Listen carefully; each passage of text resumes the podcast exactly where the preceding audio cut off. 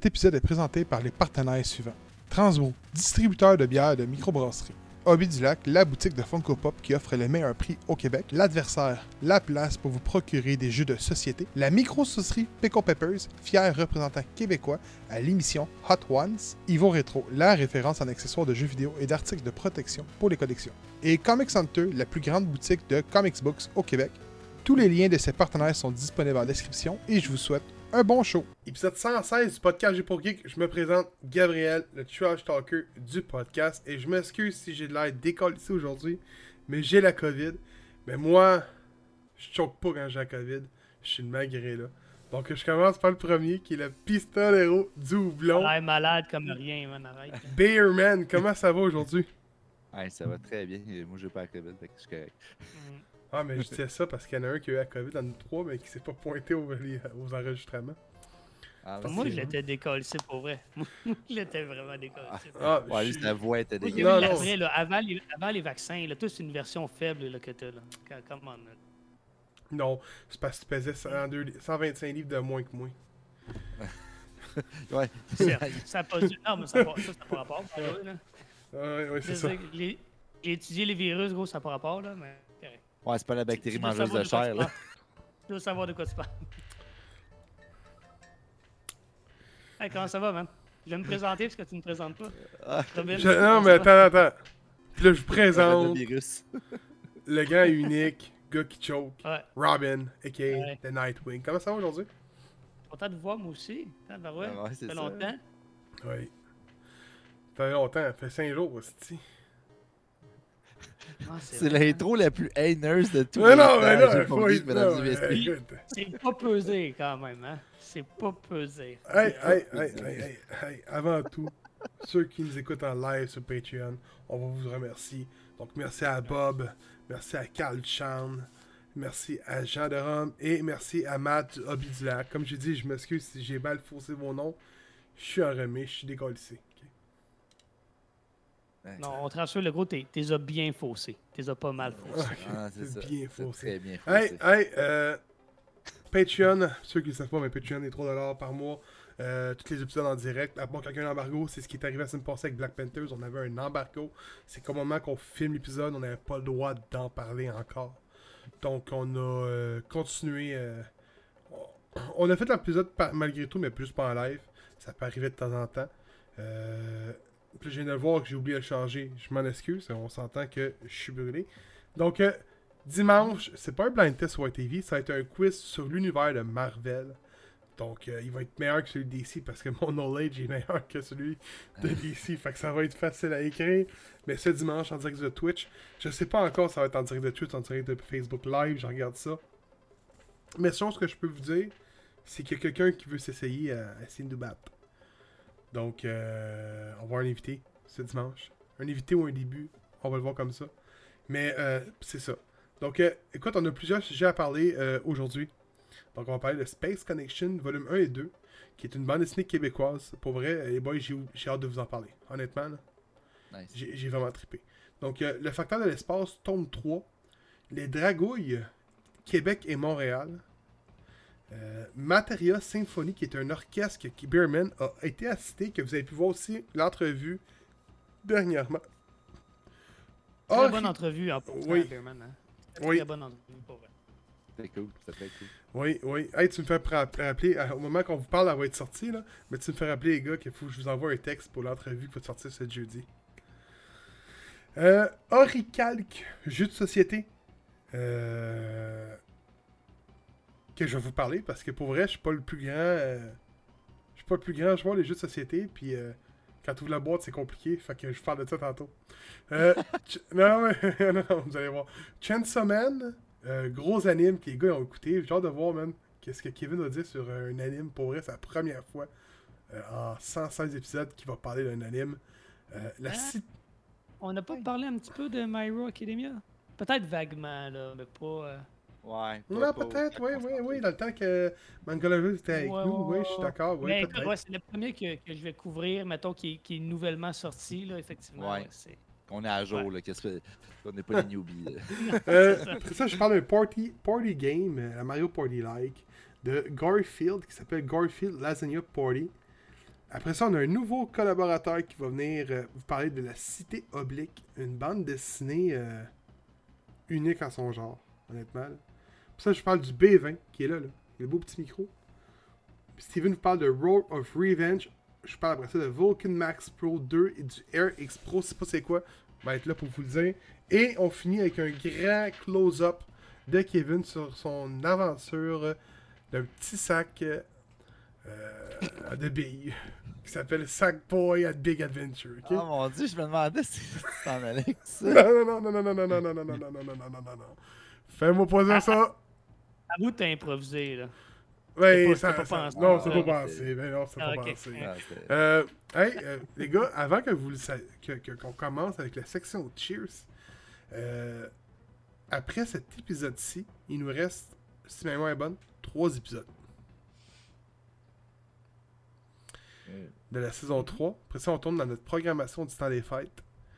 Euh, donc, c'est bientôt les vacances de notre côté pour après ça préparer une belle saison 4 qui est euh, qui va être très belle puis qui commence déjà à fleurir petit à petit. Donc, euh, les gars, ça je le dire, fait que saison 4, ça s'en vient. Euh, écoute, je vais commencer avec ce que j'ai à boire. Je bois de l'eau. Ah, Ok. Mais là, je suis un vrai mâle, moi. Moi, je suis un vrai mâle, ok? Fait que j'ai mon verre d'eau qui est écrit A Real Man Six Pack, ok? moi, je suis un vrai mâle, ok? Donc, euh, pour, pour vrai, c'est pourquoi je bois de l'eau, ben, vous le dire. Tu sais, je vous l'ai dit tantôt, j'ai la COVID. Euh, je bois pas, je goûte rien, je rien. Puis, euh, l'eau, du, ben, l'eau du robinet, je, la- je, je suis pas capable de la boire. Ça goûte trop le fer. Du moins, tu sais, on dit tout le temps, plus t'es loin de la station, moins que ça goûte, plus t'es plus proche de la, de- de la station d'épuration, plus ça goûte le fer. Moi, je dois être à côté, ça goûte juste le fer. Mais là, vu que je goûte rien, mon eau, elle goûte crissement bonne, fait que j'en profite. Ça y est, on va apprendre qu'il y a une infection au mercure au chrome. hein. Puis j'ai un Nintendo par la suite, mais je le goûterai pas, mon Oh, tu Nintendo. goûteras pas. Tu vas sentir le gaz. Ouais, juste à côté des gaz. Euh, C'est vous Kev. Ben, je, te, je te conseille un Brita, euh, le gros, pour vrai, là. non, non, mais tu, tu ris, mais parce qu'il parle de son, dire, eau qui coûte le fer. Non, non, c'est dans mes plans, c'est dans mes plans. Pour vrai, moi, depuis que j'ai commencé à boire avec ça, je suis plus capable de boire de l'eau. Non, non, mais, non, mais c'est vrai, une Brita, c'est. À l'âge qu'on Hey. est rendu, c'est important. Si tu vas On sur le rendu- site de la ville, euh, t'as une section justement sur euh, les eaux épurées et tout ça. Puis tu peux avoir un coupon qui va te permettre d'avoir un rabais sur un Brita que tu peux te commander. Ah, non. C'est un 20$ piastres de rabais quand même. Je te dis. Pour moi, c'est juste pour Montréal, ça. Ouais, à Montréal, parce que l'eau est tellement. Ben, c'est sûr que, mettons, quand elle coule, elle est brune. Ok, c'est bon, la terre bonne, man. La terre est bonne. L'eau devrait être bonne. Ouais, mais elle sent le souffle, par exemple. Non, pas la terre bonne, les gars. Pas la terre bonne, man. Ça, c'est à Saint-Lin, man. Ah, C'est plus loin. aussi, ça sentait un petit peu. Peut-être dans, sec- dans quelques secteurs, mais. Moi, je peux Ben, te dire, c'est beaux parents, Moi, ça j'ai des cousins pas, qui là. habitaient euh, Terrebonne, euh, La Plaine, dans ces coins-là. Ah, la euh, plaine, ça se peut. Ah, man, quand tu partais la douche, là, et si boire, Ah, non, mais la- c'était Ah, propre. mais, ouais, mais attends, attends, attends, attends. Ça fait juste sentir si c'est l'eau. Cours d'histoire, je sais que Kevin il est plus peut-être plus ça que moi parce que lui il est vraiment euh, il a grandi puis il a vécu probablement toute sa vie à Terrebonne. Donc euh, si je me trompe dans mon cours d'histoire 101 de J'ai pour gay qui va être là pour me corriger là-dessus. Mais Terrebonne euh, au, au cours des années qui, de- de- qui a suivi se sont affiliés, ben, ils ont fusionné avec des villes comme La Plaine puis comme euh, Lachenay, OK? Donc Lachenay c'est vraiment collé sur le bord de Montréal. Euh, donc, euh, puis on t'a, mettons, comme Terrebonne Ouest, mais ça, on n'en parlera pas. là. Ça fait partie de Terrebonne. Donc, euh, ouais, ouais, ça fait partie de Terrebonne, ok? Donc, t'avais la Chenet. La Chenet, pour vrai, c'est vraiment collé sur Montréal. Tu sais, mettons que t'es à Terrebonne, puis tu pars pour aller à Montréal, faut que tu passes par la Chenet, puis là, tu te passes vers Montréal. Fait que t'es obligé de passer par la Chenet. Fait que c'est vraiment collé. Ouais, tu peux prendre la 25 passer par Laval. Là. Ouais, mais tu te compliques la vie. Ben, ça dépend d'où tu pars. Là. Si tu pars de chez nous ou de chez vous, gros, ben non. Ouais, c'est de chez vous, de, chez- de chez nous que je suis en ce moment. Si je pars, puis je m'en vais à la place Versailles, à Montréal, et je suis pas mieux de Ah, passer mais là, par ok, la Chenet. ça, dépend de où tu t'en vas à Montréal aussi, remarque là. Ouais, mais c'est ça, mais on s'en- on s'entend que. euh, C'est grand à Montréal. La Chenet, c'est vraiment collé, là. Ah ouais, il n'y a, a pas Laval entre les. Exact. Puis, t'as la plaine. La plaine qui. est, euh, qui est Saint-Lin de, de, de Terrebonne, si on veut, sans rien y enlever. Moi, toute fois que je vois à Saint-Lin, je me dis, ah, pas à Saint-Lin, pardon, à la plaine, je suis comme, man, je suis à Terrebonne ou je suis à Saint-Lin? Donc ça se peut que ça s'entende le souffle un peu. Si tu viens à, à la plaine, je m'excuse de t'offenser. C'est rien contre la plaine. C'est juste que, tu sais, c'est ça. Ça pue. Non, non, c'est pas ça que j'ai dit. On m'a déjà dit aussi que la plaine était construite sur beaucoup de vieilles euh, euh, cours à scrap. Peut-être c'est causé par ça, là. Mais, euh, Ce segment de trafic vous est présenté par Saint-Hubert. Elle poulet prout prout. euh, let's moi, je suis plus Benny, par contre. Vive le Benny. Ah. Ah, mon frère travaille chez Benny. c'est vrai. C'est bon. Hey, man, on Ah ouais, dérape. Ah ouais, ah ouais, qu'est-ce Ah que tu bois, man? On, on se carrait à 105.7, esti. God. Ben, c'est drôle que tu parles de 105.7 parce que je bois de la ginette à soir. Yes. Dieu! Wow, la connexion. Euh, euh, de la micro Bira, c'est bien Exact. ça? euh, Bim? Ok, donc la, la ginette, une sur houblonnée. Oh yeah. Fait que dans le fond, c'est une IPA sour. Ben, IPA. Elle est Pas pâle, par nécessairement, contre, hein? Ouais. Oui. Ça peut être une IPA, Ouais. mais en tout cas, quand c'est Mais- ça peut être bien des trucs, là, mais. Il me semble qu'il est quand même euh, assez surette, mais pas trop euh, intense Pas non plus. temps surette, non? Ben, ok. peut-être un peu en, en avant-goût, mais ça s'estompe assez rapidement. là. Ouais, ça a l'air d'une petite bière au- un peu citronnée, là, pas plus que ça. Ouais, écoute, c'est. C'est agréable, là, ok? C'est c'est agréable, ça se voit bien, mais c'est pas. euh, N'importe qui peut boire ça, là. Pas besoin d'aimer la bière pour boire ça, là. Ouais, mais je sais qu'elle était populaire euh, dans le temps que je la vendais. Elle sortait bien. C'était c'était vraiment comme la bière un peu passe-partout, comme tu dis. Là. Oh, ouais. ben, une bière que probablement Ginette pourrait apprécier. Exactement. Ouais, Mais funny d'ailleurs. fact. Je salue euh, toutes les Ginettes du Québec aujourd'hui. Surtout Renault. ce shootout est à toi, Ginette. Ginette. On t'aime, Ginette. Continue à t'obstiner, c'est Ouais. treat de TVA. Tu fais nos soirées, tu fais nos journées. Ginette, on tient à toi. Ben, en tout cas, au moins les journées à Gab, là, il y a rien que ça à faire, là. oui! Bon point! Bon, ouais. Bon point. Ben trop vient de commencer à.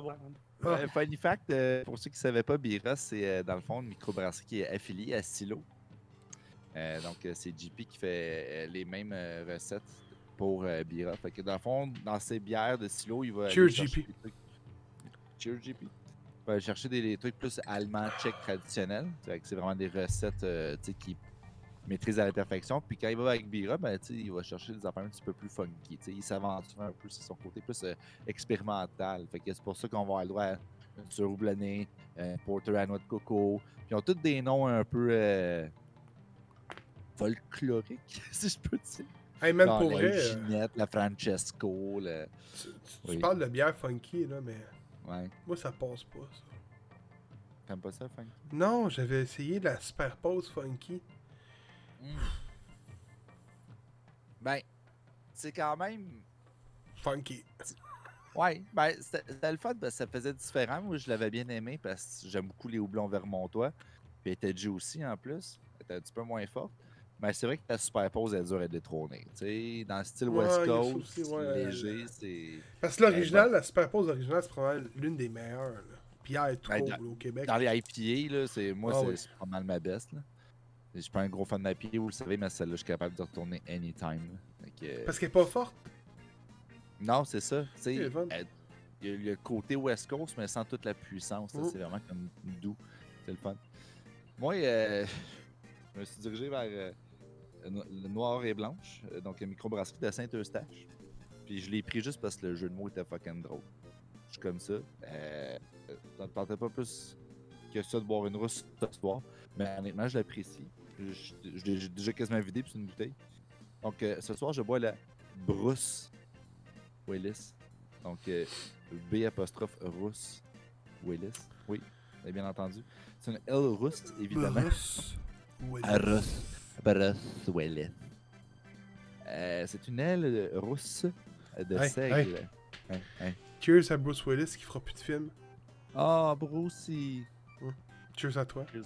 On pourrait aussi se faire Cheers à Margot Robbie qui a perdu sa job à matin. Cheers à toi. Pour ceux qui ne comprennent pas, c'est parce que le Pirate des Caraïbes est annulé. Ah, que, Pirate des ouais, Caraïbes, cheers bon, à ça. toi. Cheers à ce bateau qui ne sera pas pimpé de manière féminine. Mais cheers à toi la fois parce que ça veut dire probablement que Johnny Depp revient dans son rôle. Cheers à toi. Cheers à toi, euh, Johnny. Et cheers à toi, Margot, aussi, pour euh, retourner dans quelque chose de sûrement plus intéressant, anyways. ben, c'est vrai. Non, mais tu sais, je veux dire, elle en a fait des bons films. là. Ah oui, non, non, ça, peut pas rien dire. Elle a un excellent répertoire, c'est juste que je sais pas. Pirates des Caraïbes, euh, c'est comme. Dans C'est pas long, on va apprendre que Lady Gaga s'est fait. Euh, qui garde du, du rôle de le, dans le film de Joker, puis elle va prendre le, la comédie musicale. Ah, pe- peut-être. Non, non, mais non. Elle Ça préfère arrivera Harley pas, Quinn. ça. Oublie Mais ça. non. Ah, verrais bien Lady Gaga. Lady Gaga, oh, je pense qu'elle elle- être parfaite pour le rôle. là. Si c'est une comédie musicale, c'est la femme, la- l'actrice Ah oui. parfaite. Ah oui. Puis elle est bonne actrice, c'est ça le pays, tu sais, elle était bonne dans Oui. Gucci. Elle, elle a le look aussi, c'est comme Oui. fit. C'est Ouais, comme c'est la personne pour le rôle.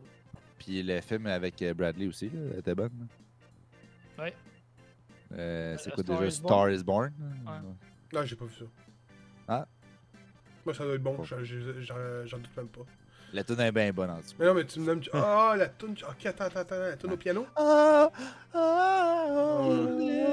On, on l'avait pas fait en, en karaoké, celle-là? Je Oui. pense que oui, il me semble que c'était. Ah, c'était Ouais, Alex- Alex- ouais. Puis Ouais. Alexis ou moi? Oui. qui- Ah, non, Ouais, ouais, ouais. Ah, ouais. Ah, ça faisait mal. C'était bon, ça. Hey, fait que les boys. euh, Cheers. J'ai encore? Alex Cheers. Gaga. Allez, A- Allez, Gaga. Alex Gaga. c'est l'intro la plus longue ever. Ah oui, oui. Ben non, non, non, non, non, au contraire, on fait du 20 minutes, absolument, on est rendu à 16 minutes. Fait que Ah, non, ouais. ah ouais. Ah, ben, tabarouette. Euh, hey, Space Connection, les gars, j'ai hâte de vous parler de ça, ok? Je vous les montre à l'écran en ce moment, là. Space Connection, c'est deux BD, ok? Qui vont ressembler à la science-fiction et la fantasy à la fois. Donc, euh, la deuxième qui est ici. Euh, j'ai pu comprendre que c'est seulement deux BD. Euh, c'est une anthologie de deux tomes qu'ils font. Donc, c'est les deux tomes qu'il va avoir. Pour présentement, c'est ça. C'est dessiné par El Diablo. Puis c'est est, euh, qui écrit ça. Je me souviens plus de son prénom. Je pense que c'est Romain Boudy, en réalité. Euh, puis c'est Glenna qui édite ça. Donc Glenna, pour ceux qui ne savent pas, c'est qui Glenna? C'est quand même ceux qui font Titeuf et, compagnie. C'est quand même des gros, un gros éditeur en France. Et le premier édition s'appelle Darwin Lab. Puis le deuxième, Alien Legacy. ok? Euh, c'est deux volumes qui contiennent trois épisodes chaque. Avec une grosse histoire au centre. Je faut que je vous montre les dessins, ok? Pour vrai, là. Faut vraiment que je vous montre les dessins, là. C'est juste hallucinant comment ils sont beaux, là. Tu sais, mettons, on vous présente, là, une histoire de cette façon-là, là. C'est super beau, ok? Et euh, quand je vous dis fantasy et science-fiction, c'est que souvent ça se passe, ben souvent, le trois quarts du temps, ça se passe sur la Terre. On va incorporer les extraterrestres, mais d'une façon super. euh, on retrouvera pas du. Hey, je viens de péter la gueule, on est en livre du monde. Il n'y a pas de ça. C'est vraiment abus, mettons, genre. euh, souvent. euh, amical, le niveau paix. Et euh, c'est dans une entrevue que j'ai écoutée de, justement de Romain Baudy qui disait. Je me, je me excuse si je trouve le nom, mais il me semble que c'est Romain Baudy. euh, qui disait justement que leur but c'était de faire de la science-fiction ainsi que de la fantasy en même temps. Et ça se voit. Donc, euh, juste vous dire, deux histoires pour vrai qui m'ont attiré. À un moment donné, on voit, on suit un petit garçon. euh, super, super friendly avec les animaux. Puis son père, man, il bat, sa, sa mère est décédée. Il bat son fils vraiment violemment. Puis à un moment donné, son père découvre que le jeune a rentré un raton laveur dans la maison pour essayer de, le nourrir. C'est comme juste un animal friendly. Puis finalement, il va le pogner, le petit, le petit raton laveur, puis il va l'exploser de toutes ses forces à table. Puis il faut que je vous mette encore en évidence que le bonhomme, il est baraqué. Fait que là, il est super, super, super pas correct avec son fils. À un moment donné, même qu'à un moment donné, il dit Moi, mon gars, il va pas à l'école parce que c'est moi l'école, tu sais. Mais c'est pas comme ça que ça fonctionne. Mais lui, c'est sa vision des choses. Un moment il part, il s'en va s'acheter de la boisson au dépanneur, il s'en ouvre dans le char, percute un chevreuil. Son père, il est chaud, raide, rentre à la maison. Le jeune, il dit au jeune Il dit Là, tu vas t'occuper de la bête, tu vas mettre ça dans le frigidaire, puis tu vas t'en occuper. L'accroche sur un, un, pic euh, pour les, chevreuils. Il l'accroche, puis tout. Puis avant de l'accrocher, il arrive, puis il fait comme Ah non, non, je nourrir, il est encore vivant, il me parle, puis tout. Puis, ben, ce chevreuil-là va se transformer graduellement en être humain. Mais, pas vraiment un être humain comme qu'on croit, vraiment genre un genre de chevreuil qui comme une mentalité humaine. Puis il va abattre justement le, le, le, euh, le père pour en devenir son hôte au père. Et ainsi de suite, se ramasser la police aux trousses. Puis essayer de euh, baratiner la police qu'il n'y a pas de trucs suspects ici. C'est des trucs comme ça. Puis je vous le dis, c'est. C'est un. je- J'en compterai pas deux parce que là, je suis en train de me dire, il m'a conté toutes les grosses histoires du truc, là, mais c'est un des histoires. Puis euh, on voit la première couverture, là, la couverture qui est ici, là. C'est vraiment la couverture de celle-là. Je suis pas sûr. Je pense que je peux vous montrer vite fait le. le euh, sais, il y en a- il y, en a un sur le cartel de drogue. Là, il, les extraterrestres viennent donner de la drogue super forte à un cartel, puis ça passe pas, puis tout. Regarde quand il y a la grosse bête, là, tu sais, on voit la bête ici, là. C'est la bête qui se transforme en humain, là. Quand il te le tue. Ouais. C'est, écoute, c'est très bon. J'ai vraiment été impressionné. Euh, c'est, de la très bonne écriture, de la très bonne anima- euh, illustration. Euh, je vous le conseille absolument. Écoute, ça doit, le volume doit coûter en bas de 20$, honnêtement. Puis c'est super, ça se lit. Écoute, les deux ensemble, j'ai lu ça en une demi-heure, en une heure et demie. Là. Ça se lit très bien, puis ça a une cinquantaine de pages, trois histoires, système de la fantasy, la science-fiction, tu vas triper. Puis, euh, comme je dis, c'est. Je suis comme déçu. euh, je dirais, le seul, le c'est que je suis déçu qu'il n'y en aura juste pas plus que deux. Ça a été annoncé de même. Peut-être qu'ils ont re-signé depuis. Mais c'est écrit dans l'anthologie de deux tomes en arrière. Dans l'entrevue, il mentionnait. Fait qu'est-ce qu'il y a un après?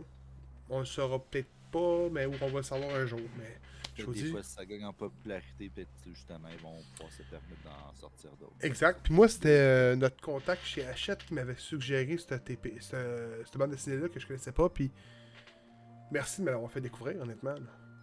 Moi, j'ai vraiment trippé. Là. Je vous le suggère fortement. Là. Désolé, je, je vous l'ai dit, j'avais la COVID. Uh-huh. Deuxième bande dessinée, on fait un petit blitz de trois bandes dessinées. Donc, c'est Le Facteur de l'espace, euh, distribué par les éditions de La Pastèque, c'est ici. Je vous le montre à l'écran, là. Euh, et c'est écrit par euh, Guillaume Perrault. Ça doit être lui aussi qui l'a lu, c'est juste un nom. Puis je vous montre suite parce qu'à l'intérieur, parce que le monde peut pas me dire, genre, il, est, quand même gros, puis tout, là. Mais ça, c'est l'intérieur. Les cases, ça ressemble à ça, là. Il y a très peu de texte. C'est beaucoup, beaucoup d'illustrations. Puis des fois, il y a des bulles comme ça qui vont avoir plus de texte, là. Mais. euh, sinon, le facteur. On est dans un monde que euh, il n'y a pas de. Tu sais, c'est pas du monde fermé sur Terre avec des extraterrestres. Là, c'est vraiment genre tout le monde est ouvert. Il y a une, fédération, euh, puis tout. Et lui, il livre du, courrier sur plusieurs planètes. Fait qu'il punch la carte, puis il va livrer. Puis il arrive plein de mésaventures. Dans le tome 3, euh, il, il oublie de prendre son déjeuner le matin. Fait que tout le long, il va avoir, un- il va un mal de ventre. Il va passer jusqu'à ça. Au point d'un moment donné de dire Ah, Regarde, le criquet, lui, il me tape ses nerfs. Je le drop sur une planète. Il va le dropper sur une planète. Puis il va arriver devant son lunch, finalement, après 6 heures de travail. Puis il va dire Bon, je mange. Puis il regarde la télévision. Puis il fait Attends, je viens de le dropper sur une, une planète qui est en train de se faire aspirer par un trou noir. Merde, faut que je fasse fuck mon dîner puis je vais le retrouver. Il part pour aller chercher le criquet, justement. C'est, c'est plein de trucs de même. Honnêtement, moi, ça m'a impressionné. Je m'attendais à rien. Ça m'a, euh, ça m'a fait dedans. J'ai écouté euh, un petit épisode avec mon gars, euh, avec ma fille, pardon, qui était disponible sur Radio-Canada. Il est sur ici tout.tv. Il y a une série qui, est sortie. Je pense qu'il y a 8 épisodes dedans ou 17. Je sais pas si c'est fini, là, mais c'est une série d'animation pour jeunes. Ça élucide vraiment ce que la, bande dessinée allait. Et moi, j'ai pas lu l'épisode 1 et l'épisode 2. Donc les deux premiers tomes. Puis je me suis pas trouvé perdu non plus. Fait que, tu sais, des fois, on, on, va acheter une BD, puis on trouve pas le premier puis le deuxième, puis on faire comme, ok, on va attendre d'avoir le premier puis le deuxième. Puis là, à un moment donné, t'arrives, tu vois le quatrième. Puis la première est pas en production. Fait que là, tu manques t'achètes. Inquiète-toi pas, si t'achètes le 3 à ton, à ton kid ou à toi, ben tu seras pas dépaysé. Là. Oui, il sera pas dépaysé, c'est très bien expliqué. Puis il a pas de. Ah, un personnage va rentrer dans l'histoire, puis là tu comprendras pas c'est qui parce qu'il va parler à- au passé. Il y a pas de ça. C'est vraiment. euh, je vous le conseille. Le facteur d'espace, c'est très bon. Oups. Et le dernier. Et le dernier. Euh, je voulais vous présenter quelque chose, mais j'ai comme oublié de le prendre. Je l'ai dans la bibliothèque. Kevin.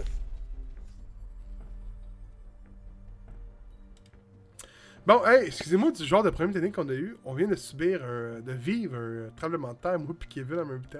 Fait qu'on était comme, euh, qu'est-ce qui se passe? Euh, parce qu'on habite pas loin de l'un ou de l'autre. Fait que, Hey, go! Il- Ouais, ouais. bon, Séisme de magnitude estimé à 4.3 hi, quand même. à, à, à 21h23. Il est 21h25 au moment qu'on enregistre. Fait que, euh, c'est exactement. Ouais, ouais, ouais, ouais. ouais. Fait que c'est ça qu'on a moi, vécu, moi puis euh, Kevin. Bon. Fait que, les dragouilles, ok? Eh boy. Euh, les dragouilles, euh, pour ceux qui savent pas, euh, je vais vous expliquer c'est quoi, mais avant tout, moi ça m'a fait penser à quelque chose que peut-être que Kevin est trop jeune pour avoir connu. Peut-être que Steven il a connu ça. C'était des gros. Des grosses. Des gros volumes de même, de, de l'épaisseur environ d'un pouce, un pouce et demi. C'était des Dupuis. Donc c'était Spirou qui faisait ça. Puis là, tu ouvrais ça, t'avais plein de, de trucs, mettons, des cannibales, euh, des trucs, des, des, des, des, des- des parties de, de bande dessinée comme euh, Isodore ou euh, Pierre Tombal ou le petit Spirou ou Spirou et Fantasio. Puis t'avais plein de jeux entre-temps. Ben, les Dragouilles m'a fait... Kit Palo était là aussi. Exact. Ça me fait penser à ça. ok? Kit- Les Dragouilles, on dirait que c'est ça, mais niveau québécois. Fait que là, tu vois, j'ai la ville de Québec dans les mains, que je montre à l'écran en ce moment, et la ville de Montréal. Donc, c'est les Dragouilles bleues. Pourquoi bleu? Parce que là, il y a, au- je pense, de 30 volumes, et chaque ville a une couleur différente par son continent. Donc, exemple, euh, on parle de Tokyo, mais ça va être jaune. Mais si on parle, mettons, de la France, ça peut être rouge. Euh, L'Amérique du Nord est, en bleu. Et c'est toujours bien expliqué. Donc, on trouve toujours 3, 4, 5 pages au début qui vous expliquent bien. Et je vous dis tout de suite, c'est dessiné par Maxime, euh, Maxime c'est même moi, en tout cas, c'est Maxime Cyr et Karine Grotos qui est derrière ça. C'est les éditions Michel euh, Quentin qui font ça. Donc, ceux qui, euh, qui nous avaient offert Humerlin. Et euh, je vous dis ça, c'est pour les enfants particuliers. Mais j'ai eu plutôt du fun. Puis j'ai même découvert, je vous le dis, il y a tellement de trucs historiques. Dans celui de Québec, il est peut-être un petit peu meilleur parce que au niveau de l'histoire, on sait toutes que villes de Québec, c'est une ville historique. Donc on, on trouve beaucoup d'effets d'histoire. Mais dans celui de Montréal, j'ai découvert que la corde à linge québécois. La corde à linge, c'est québécois. Ça a été inventé, c'est moins bonne là, dans le livre. J'ai appris ça en 1846. Les, les boys, je ne savais pas ça. Mais tu sais, des petits trucs dans le même, j'étais comme, oh, c'est le fun, les gars. Québec, fun. Québec, Québec. Ouais, c'est ça. Puis, euh, J'ai inventé la poutine de la corde à linge. Wouh! ouais, mais tu sais, regarde, je vous montre un exemple sud de Montréal, là. Ah, regarde, je pense que j'ai- tombé ces, euh, ces cordes à linge, là. J'ai tombé ces cordes à linge, là. Ça doit être les rougeaux qui ont inventé ça. La corde à linge. Ben, en tout cas, tu vois, là, mettons, tu vois, c'est ça, c'est ça, là. La, la photo qu'on voit à l'écran, c'est comme un- une, une- une façade de pierre avec un fossile à l'intérieur. Un fossile. Et euh, ils te disent dans la place, euh, qu'il y a une place précise qui est Rends-toi au Mont Royal Club, au 1175 rue Sherbrooke-Ouest, et tente de trouver la, trace d'un euh, gastéropode, un genre d'escargot géant, sur le mur de l'édifice. L'indice se trouve près du trottoir. Donc, il, Ah, là, il ouais, explique que beaucoup de places à Montréal ont euh, euh, des, des trucs comme ça, donc mettons des genres de, de fossiles au milieu du mur. là. Il y a le nom, je me souviens plus, je m'excuse. Puis, euh, ils disent pourquoi. C'est beaucoup d'effets historiques. Donc, c'est beaucoup éducatif avec des mini-jeux, euh, des recettes, parce qu'on a un dragouille qui est chef. Honnêtement, là, moi, je ferais lire ça à mes enfants. Là, puis j'aurais aucun problème qu'ils me disent Papa, maman, je veux, je veux écouter Pas de patrouille. Non, ça, ça te rend cave. Lis des dragouilles, c'est mieux. ok? Faites ça, les parents. Dragouille, c'est winner pour les enfants. C'est sûr. Non, mais là, on dit la chose. Ah, c'est ça, c'est- il va les éduquer les parents. Non, mais pas de patrouille, j'ai écouté ça assez longtemps, je suis plus capable, ok? Euh, Hey! Materia Symphonie. Yes. Donc, euh, Materia Symphony, euh, qui est présenté par l'orchestre de jeux vidéo. Euh, J'ai vu la présentation à Montréal, bien évidemment, à, l'église Jean-Baptiste. Euh, un concert qui porte sur Final Fantasy VII, plus précisément. Euh, mais c'est pas le seul jeu qui est présenté. On va aussi faire quelques arrangements euh, des Final Fantasy précédents. Donc, on va voyager à travers le 4, 5 et 6 aussi. Un petit peu du 8 euh, qui a été présenté aussi. Mais la pièce principale, parce que c'est fait en deux actes, dont le deuxième acte en quatre mouvements, euh, c'est vraiment Final Fantasy VII. Euh, Il y a une chorale qui accompagne l'orchestre en plus. dans l'église. Donc, c'était 150 jeunes. C'est euh, les choristes de Laval, le petit cœur de Laval, si je ne me trompe pas. Et puis, c'était 150 jeunes qui chantaient. Je ne sais pas si vous savez, mais 150 jeunes, ça, porte. Dans une église, avec euh, tout l'orchestre, c'était incroyable. Les, vitraux tremblaient, ça vibrait dans, dans la salle, c'était incroyable. Euh, j'ai vraiment trippé parce que je suis un gros fan de Final Fantasy VII. C'est pas un secret pour personne qui nous écoute dans le podcast. J'ai toujours vanté ce jeu-là. Je l'ai même streamé. Puis honnêtement, c'était tellement plaisant de juste entendre l'harmonie qui se déroulait devant moi. J'avais des larmes à l'œil, j'avais le sourire au coin des lèvres, j'avais la chair de poule. C'était vraiment de réexplorer chacun des tableaux, chacun des personnages même qui ont leur tune thématique. Il y avait même les tunes de combat, tu sais, la fameuse. Là,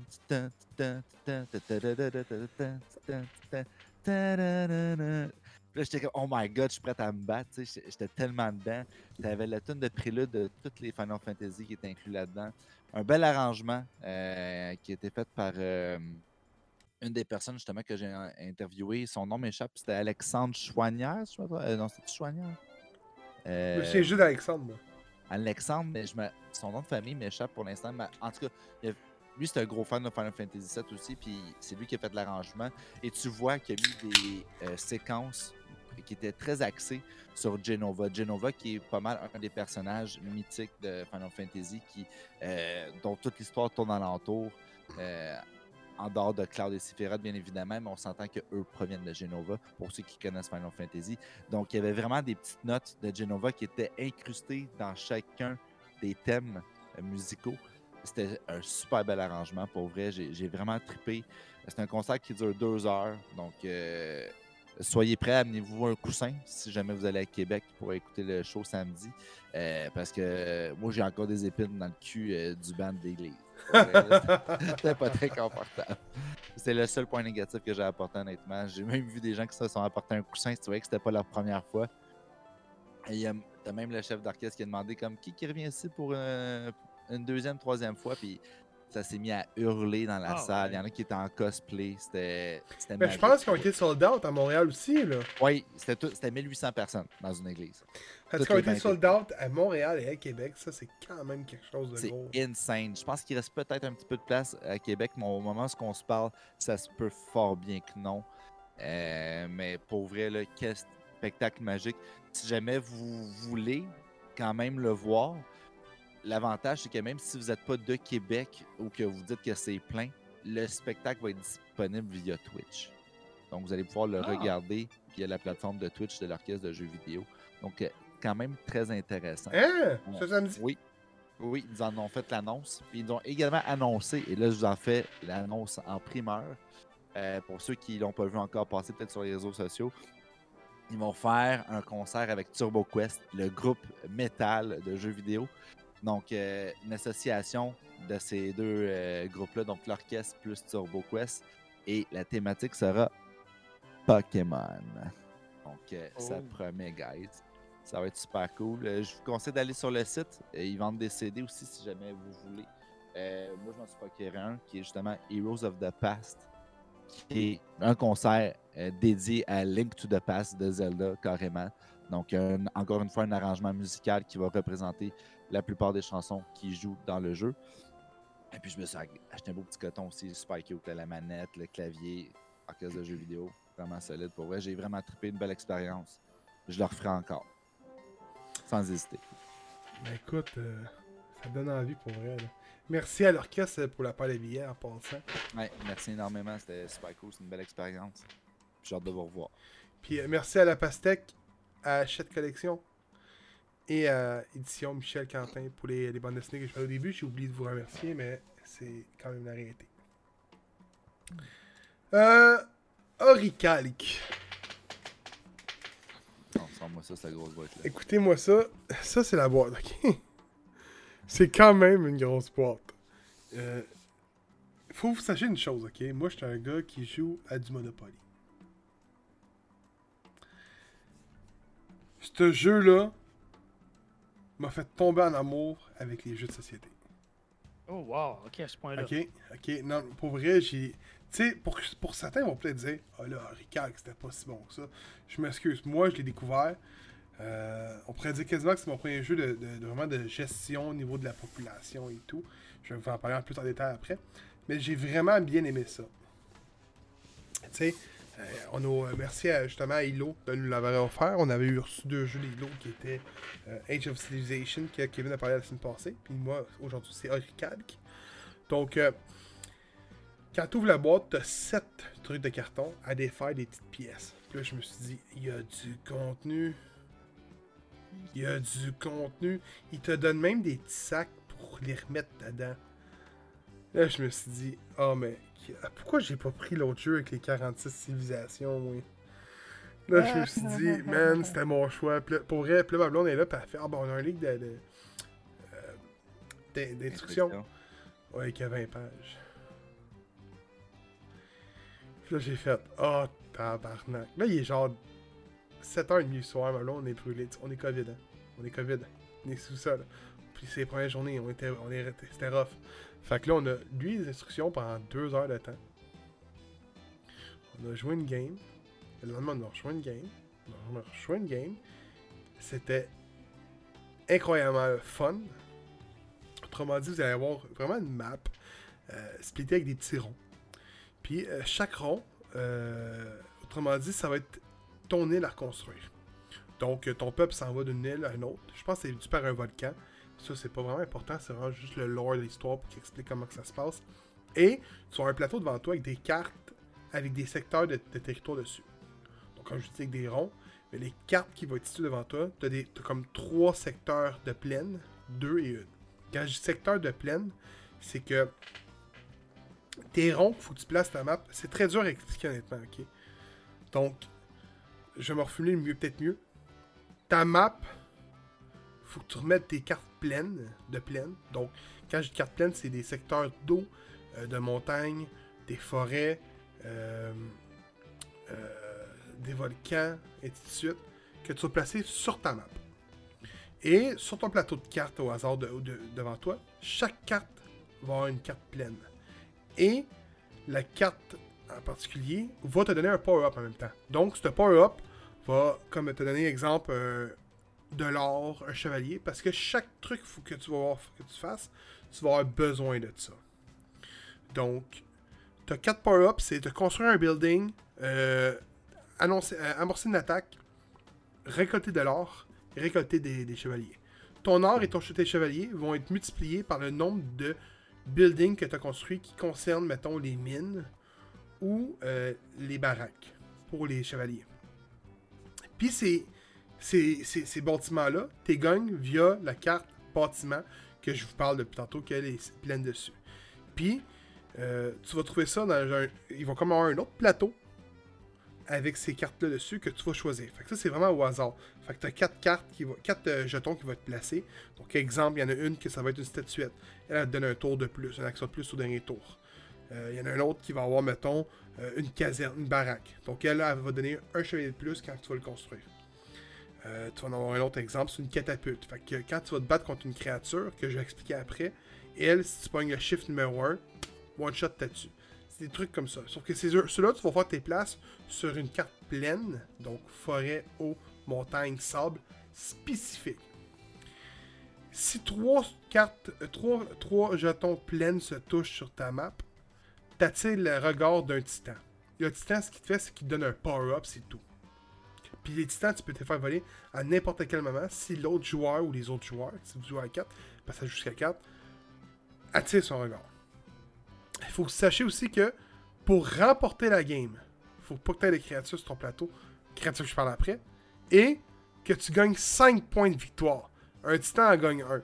Les seules façons d'avoir des points de victoire, c'est avoir un titan, payer 5 points d'or pour avoir une carte victoire, un médaillon de victoire, ou tu te construis un temple sur 4 terrains différents. Les volcans sont des jokers, sauf que c'est pas aussi facile que ça au niveau des volcans. Parce que quand tu piges un volcan, tu pognes une créature. Fait que on a des hydres, on a des cyclopes, on a des. des gargones. Des gargones. On- Il y en a, qui environ, je pense, c'est 6 ou 7 et un minotaure. 6-7 euh, différents. Et une fois que tu es dessus, en amorçant un combat. Fait comme je dis tantôt au début, tu te pognes une carte combat, parfait, j'amorce un combat. Là, tu pognes tes dés, tu lances. Tu commences avec un dé. Si tu décides de mettre un chevalier de plus, 2 dés. Un troisième, 3 dés. Un deuxième, 3 dés. Troisième, 4 dés. Tu peux aller jusqu'à 4 dés. Fait que là, mettons, ça est écrit, mettons, numéro 12. Un hydre, c'est 12. Chaque hydre vaincu, tu gagnes un titan et t'élimines ta créature que tu vas pouvoir sacrifier par la suite pour remporter un choix de power-up. Donc, construire, avoir un chevalier, avoir de l'or ou amorcer un autre combat. Donc ça, c'est toujours bon d'avoir ça en backup au cas où tu vois que tu perds la partie, tu lances ça à la minute, parle, tu peux revirer la situation. C'est ce que j'ai fait à un moment. Donc,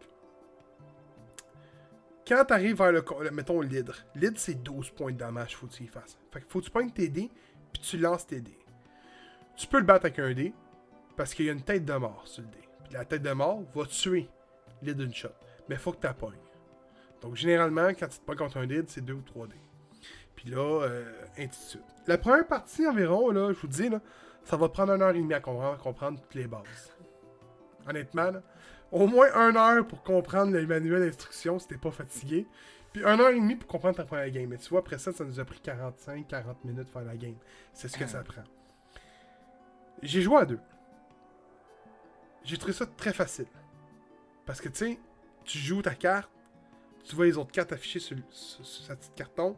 Mais là, l'autre, elle va jouer cette carte-là, tu sais déjà quoi jouer. Mais à 4, les cartes changent à ton tour automatique qui sont sur devant toi. Fait que c'est dur de jouer son tour vite fait, puis et aller d'une shot, puis. Fait qu'à 4, ça va, doit vraiment être un gros défi à remporter. Mais pour vrai, euh, qui est un jeu que j'ai vraiment adoré. J'ai essayé d'expliquer le mieux que je pouvais. Parce que c'est un jeu qui est très dur à expliquer. Honnêtement. Ouais, c'est c'est pas évident d'expliquer euh, de manière euh, euh, audio, à haute voix, c'est quoi. Ben, surtout quand t'as pas le jargon. Non, ben, il y a Mm. ça, puis tu sais, je veux dire aussi, c'est parce qu'en même temps, les gens voient pas les pièces non plus. Euh, c'est pas évident, mais je pense que déjà de, de sensibiliser à c'est quoi le but du jeu, un peu comment tu y joues, puis c'est quoi la thématique principale. Je Ben, pense écoute. que déjà, en partant, c'est ça qui vend le jeu. Ah, C'est con à dire, là. Vraiment, grosso modo, c'est un Age of Empires. Au lieu d'avoir des civilisations que tu te bats, c'est des créatures. Tu dois construire ta civilisation en maintenant ta stratégie contre tes adversaires. Et le but initial, c'est de remporter 5 points. Honnêtement, c'est ça le but. Donc, c'est un Age of Empires. Ben, c'est Age of Mythology, plutôt, en jeu de société. Ça serait peut-être le, le meilleur terme, là. Toutes des mots qui sonnent bien dans, dans Ouais, mes c'est- c'est ouais. Écoute, c'est ça, genre Kevin est vendu. Mais Euh. le jeu à Kevin à la base, mais tu sais, c'est un jeu à deux. Kevin était, il était tout seul. Fait qu'il a dit, ah, l'autre, il joue à un, je vais Oh. prendre l'autre. Et il est parti avec le jeu. Là, finalement, quand j'ai ouvert le jeu, moi, j'ai fait. Ah, il aurait dû prendre son jeu de Ouais. Hey, Mais, mais ah, c'est bon. C'est vrai, faut arrêter d'avoir peur de jouer à des jeux de société. Pour vrai, des fois, les boîtes sont big, le, le livret il est gros, mais souvent, c'est parce que tu as des petites exceptions, tu as, beaucoup d'images aussi, tu as la mise en place des fois qui peut être plus grosse que nature.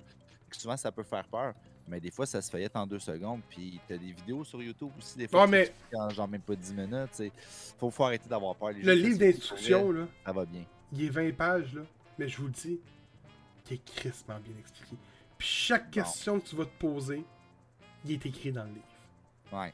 Parce que des fois, c'est plate en tabarnak quand tu pognes un livre qui a genre 5 pages. Puis que là, t'es comme genre, ah ouais, mais quand il arrive telle situation, qu'est-ce que je fais? Puis là, tu le vois pas. Puis comme, ok, ben je vais aller chercher sur le site. Puis le site, c'est pas clair. Puis après, tu checkes des vidéos de joueurs professionnels. Puis t'es comme genre, ah, ok. Puis là, ça t'a Ben, pris genre 20 minutes chercher au lieu de pouvoir le, le lire dans le livre qui aurait pris 10 minutes c'était bien Tu sais, les gens qui nous suivent sur les réseaux sociaux, vous l'avez vu, on a reçu des jeux de société récemment, c'est pour un épisode dédié à ça, les jeux de société. Euh, je sais que Kevin siens, Steven, faut que j'aille porter. Tu sais, on a tout pas mal tous nos jeux. Moi, j'ai commencé, il y en a un que j'ai déjà fini de tester, guys. Là. Il était, c'était un, écoute, c'est un serpent à échelle. Mais euh, re, re- renippé, fait que c'est facile. Puis je peux Avec vous dire. shooters. Non, euh, le- les, règlements sur le, le truc qu'ils veulent mettre de plus, par moment, Malon, elle se posait une question, je me posais la question, tu un livre, on était comme, c'est pas écrit. On fait quoi? Bon, on fait de même. Ouais. Fait que c'est pour ça que je dis Oricac, c'est vraiment un jeu de qualité, qui est gros, il est bien expliqué, il est le fun. Vous avez quatre plateaux réversibles, Donc, quatre, euh, autrement dit, 8 maps différentes. Je vous le dis, c'est. Puis, il y a tellement de hasard en même temps ce jeu-là que tu peux pas toujours jouer à la même game. Puis, c'est un jeu que je, pourrais, je pourrais dire, je pourrais, dé- je pourrais vraiment développer une dépendance à ce jeu-là. Je pourrais jouer Tu sais, 3, les- 4, 5 games de suite. là. Les, les jeux de société, souvent, c'est la première partie qui est vraiment euh, intense. ça. Un coup, tu as fait toutes les tours une fois.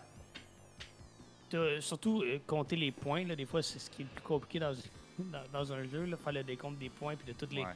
les exceptions puis les petites. t'sais. Mais un coup, tu as fait une partie avec souvent le livre d'instructions ouvert à côté. Là. Ben, après ça, ça va bien, bien souvent. Ouais, c'est vrai. Tu vas vérifier les petits détails puis tout, mais après ça, absolument, ça se fait Mais c'est relativement bien. c'est ce que j'ai aimé, tu sais, comme je vous dis, il y a beaucoup de cartes dans ce jeu-là. Tu sais, il y a un jeton qui va donner, mettons, un bâtiment. Euh, tel, tel truc va faire ça. Fait que tu sais, t'as comme le livre d'instruction, mais t'as aussi une page recto verso qui est un aide-mémoire pour c'est des cartes. Fait que si tu pognes, tu, tu pognes un bâtiment, ça sera pas écrit qu'est-ce qui est dessus? Tu pognes ton aide-mémoire qui est juste à côté, qui a une feuille qui prend pas de place. Ah, ok. Ok. Ben, celle-là me permet d'avoir deux titans, parce que je peux pas avoir plus qu'un titan à la fois. Ben, je peux avoir deux titans. Parfait, je me prends ça, tu le mets là. Fait que je vous dis. Il y, a- il y a toutes les sortes en plus. Là. Je dis, des fois, il y a des jeux de party que ça joue tout seul. T'en as d'autres que sur les cartes, ça dit exactement qu'est-ce que t'as à faire. Fait que tu te trompes pas. C'est le fun aussi de jouer avec des jeux. Tu sais, comme si tu jouais avec nous, moi pis Kev. Ben, nous autres, on est habitués à jouer des jeux de société. Fait que, si tu viens pour nous l'expliquer, ben, on a l'habitude de voir un peu c'est quoi le template de certains de ces jeux-là. Tu sais, comme quand c'est un jeu de draft, on sait comment ça marche. Quand c'est un deck building, on sait comment ça marche. Quand tu sais, c'est ça l'affaire. Fait que quand tu joues avec nous autres, ben, tu sais, tu vas juste nous l'expliquer rapidement. Puis, tu sais, déjà, tu nous l'as dit, puis je suis pas mal sûr qu'on pourrait déjà jouer une partie. là. Ouais, ben oui, oui, oui, oui, oui. Puis, ben pour vrai, c'est con à dire. Puis si, je peux, si quelqu'un, je l'ai, je l'ai posté hier sur Facebook en niaisant en disant, là, on va essayer de me, me battre, chose pas réussi. Euh, quand je suis arrivé, il y a quelqu'un qui m'a demandé le jeu, justement. Tu sais? Fait que si j'ai réussi à le vendre à une personne, c'est parfait. Mais le conseil que je peux donner, si ça t'intéresse, le jeu que je parle, c'est vraiment de. Quand tu vas arriver, la première feuille, te dis d'installer le jeu comme qu'il est écrit. Faites-les. Je sais qu'il faut une grosse table, mais faites-les. Parce que nous, ça nous a causé un problème. Parce que pour vrai, il faut que tu places tes jetons de victoire à une place, tes temples à une place. Puis là, finalement, on payait pour un temple, mais finalement, faut pas que tu payes pour le temple, parce que les temples étaient à mauvaise place. Puis, suivez ce qui est écrit, tout va bien aller. c'est ça. Tu sais, tu disais compliqué, là. Puis, je- écoute, moi, j'ai. Marvel Splendor, c'est un jeu qui m'intéresse. J'ai jamais joué à Splendor, fait que ça a été une découverte pour moi. Puis, euh, ma blonde est une fan d'Harry Potter, puis c'est un jeu qui, m'intéressait parce qu'on m'en a beaucoup parlé. J'ai dit, ok, ben parfait, ça va être les deux jeux que je vais me choisir chez Asmodee pour couvrir dans le prochain jeu. Euh, le prochain épisode, euh, le prochain, le premier épisode de Geek and Dice. Puis j'ai remarqué qu'en ouvrant la boîte de Harry Potter, je me suis dit, oh fuck. Je me suis donné un crise de gros défi. Puis là, je mets la boîte par-dessus, puis je vois Deck Builder. Ah, je fais, ah, tabarnak. Qu'est-ce que j'ai fait là? J'asti, ça va être encore des. Puis là, on dit, t'es-tu? Je check le livre d'instruction. Je dis, Calice, il est plus épais que le livre d'Harry Potter lui-même, Calice. Ben, tu sais, des fois, c'est ça, c'est un deck building. Souvent, les trucs sont marqués directement sur les cartes. Fait que si je dois connaître les principes de base, puis après, ça, ça se déroule tout seul. là, Tu sais, ça va sûrement être Ça, genre, ah, tu commences avec ça, une carte dans tes mains, puis après ça, ben, ça te prend 30 points pour les gaspiller. Puis après ça, ben, ok, je mets ça, ça, ça me donne 2 points de magie, mettons, passer à Harry Potter. Puis après ça, ben, à tel tour, je peux lancer tel sort. Ok, je lance mon sort. Ok, t'as tant de points de vie de moins. Puis tu sais, ça, se déroule tout seul, pour vrai.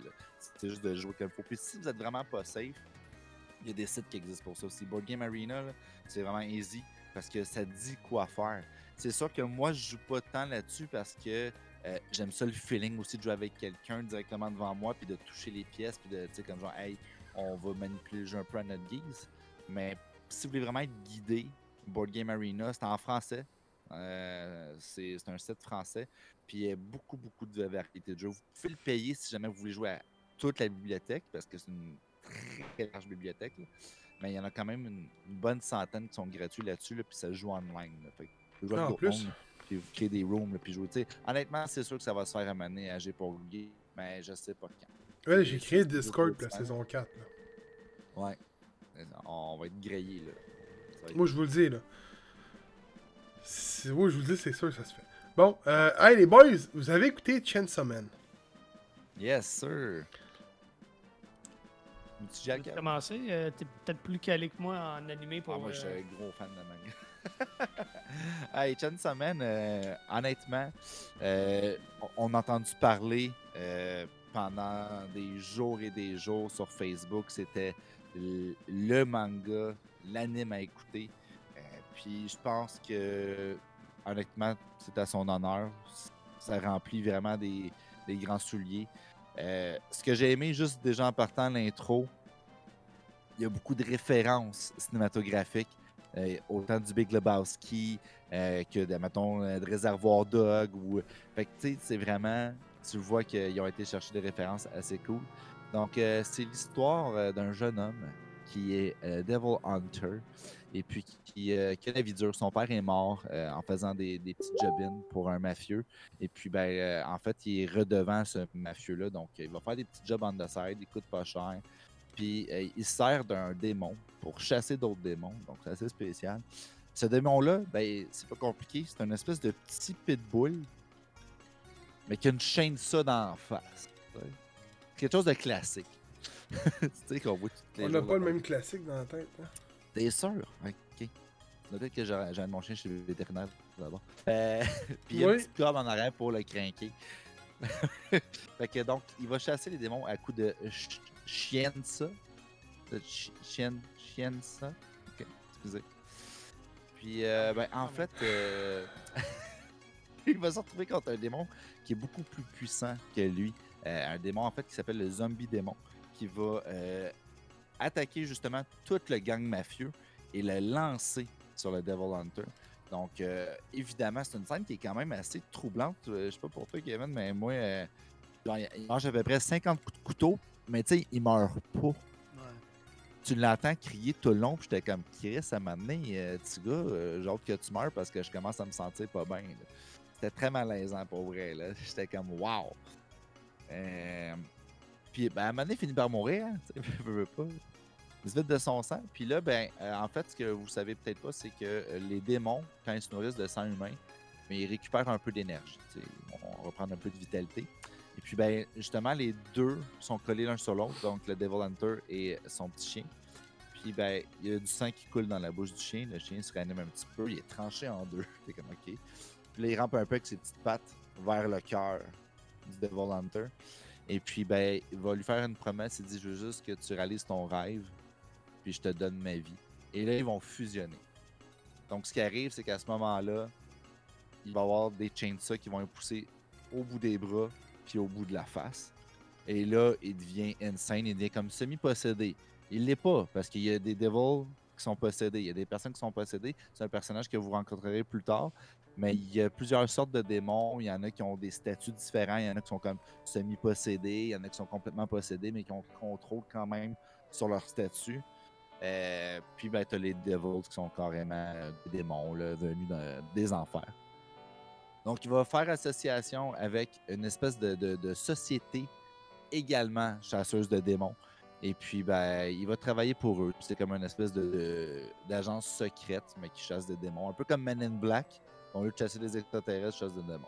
C'est pas mal ça en gros. L'animation est superbe. Pour vrai, euh, l'action est très bonne. Euh, j'ai bien aimé. Il y, de, la- bonne musique, un bon vibe. Pour vrai, j'ai l'impression que c'est quelque chose que je vais vraiment suivre à côté. Je pensais pas dire ça. Pour vrai, je pensais vraiment pas dire ça parce que il y en a pas beaucoup qui m'ont vraiment embarqué euh, dans les dernières années, à part peut-être justement euh, My Hero Academia que Manga nous avait présenté, puis celle-ci. Moi, j'ai vu deux épisodes à date. Il y en a peut-être un petit peu plus de disponibles au moment où on se parle. Mais moi, j'en ai vu deux ça me suffit et j'en veux encore plus. Je sais pas Kevin? Mais, avant vienne t'en je veux juste. Tu sais, tu disais d'une scène qui était troublante, la scène du poignardage.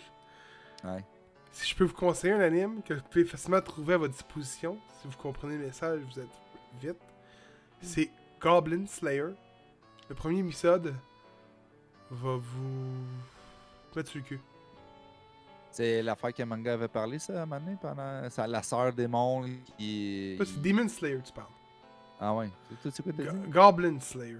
Euh, Ah, ok, excuse-moi. Écoute, écoute, pis c'est ceux qui nous écoutent, ben, ben là. ouais, mais ceux qui nous écoutent, ils vont peut-être dire non, c'est pas ça, c'est pas ça. Fait que ça se peut que je me trompe. Si je me trompe, dites-le dans le Discord ou en commentaire si la, la- où vous l'écoutez. Mais euh, c'est des gobelins, puis ils vont euh, tuer toute une troupe. Il y en a qui se font v- violer là-dedans, man, sur Ah, place. Euh, Jesus. c'est intense comme scène, puis c'est cruel, puis je te le dis, t'es comme genre, oh, c'est trop, c'est trop. Allez voir ça pour les boys, man. Juste le premier épisode, ça vaut la peine d'être écouté, parce qu'après ça, ça devient super soft. Tabarnak. Euh. Écoute, moi, je suis pas euh, un spécialiste en animé. Je sais pas c'est trop, euh, trop c'est quoi la, la culture de l'animé. Euh, Est-ce qu'ils sont tous de même? Est-ce que c'est représentatif de c'est quoi un animé? Je, je sais pas. Il y a pas, à peu près rien que Death Note que j'ai écouté de A à Z. Puis encore, je l'ai écouté à moitié. Là. Mais euh, écoute, j'ai eu du fun à l'écouter. Pour vrai, j'ai trouvé ça le fun. C'est euh, over the top. Mais encore une fois, je pense que tous les animés le sont un peu. Euh, Il y a un sens de l'humour particulier. il y a, euh, mais mais c'est agréable à regarder. Sais, le concept est tellement stupide que c'est comme tu as le goût de voir où est-ce qu'ils vont emmener ça. tu sais. Ouais. Euh, et je me suis quand même passé le commentaire. C'est qui le public cible de la série? Parce que honnêtement, le gars parle de fourrer comme à peu près aux 5 minutes. Genre son rêve, c'est littéralement de fourrer. comme, ok. Genre, c'est- c'est beau d'avoir des rêves, buddy, mais tu peux. Mais c'est pas écrit dans chacun des animes, ça? Je- Oh, Ah, c'est pas ça dans Dragon. Ball. Ah ben, tortue, géniale. Il, Ouais, parle de. Il dit euh, plus tard, il parle à son chien, puis il dit plus tard, je veux avoir euh, une copine pour. euh, ben, je sais pas comment il dit, là, mais en tout cas, en gros, Smash c'est- Smash, là. Ouais, c'est ça le principe. Là, il rencontre un personnage, une femme, puis là, il. Comme. Il tripe sur ses seins, puis là, ça, il y en a une autre fille, puis. Comme, ah, m'énerve, puis là. Non, elle a des gros seins, ok, cool. Puis. Tu sais, je comprends, c'est des animés, bon, un clin d'œil une fois de temps en temps. c'est- Il y en a dans tous les animés, là. Mais j'ai trouvé qu'il poussait la note, puis j'étais comme, ok, mais c'est-tu comme juste pour. Genre des, des jeunes de 14 ans, là, qui ont la, puberté dans le tapis, là, c'est pas. Aïe aïe! Mais écoute, Ben, mais c'est ce vrai comment- qu'à un moment donné, c'était désagréable. ce commentaire que je me suis passé, est-ce que c'est c'est fair? Peut-être pas, mais gars, mes connaissances en animé sont zéro, puis je sais que dans aucun cartoon que j'ai écouté, il y avait autant de références au cul. Là. Puis je parle pas de. À, à part les, non, à part les cartoons d'adultes. T'as pas ce que moi pis. euh, T'as pas écouté ce que moi pis Steven avait écouté un moment donné, je me souviens plus du nom là. Ah, mon Dieu. L'affaire français? Comment ça s'appelle? Jésus! Attends, quoi? La machine de la terreur? Ouais. Non, mais tu sais, un cartoon qui est spécifiquement pour un public adulte, c'est autre chose. Mais là, ça a l'air juste d'être un animé comme bien ordinaire. Ouais, ok, ouais, je comprends. Tu vois, tu vois ce que je veux dire? Ouais. Euh, mais écoute, au- au-delà de ça, pis ça c'est peut-être moi qui en fais un plat pour rien, c'est là, on dirait que ça m'a comme marqué. Mais au-delà de ça, pour vrai, c'est agréable. c'est super sanglant, c'est super euh, euh, cru, comme tu l'as dit, là, la scène où il se fait poignarder 50 000 fois. Là.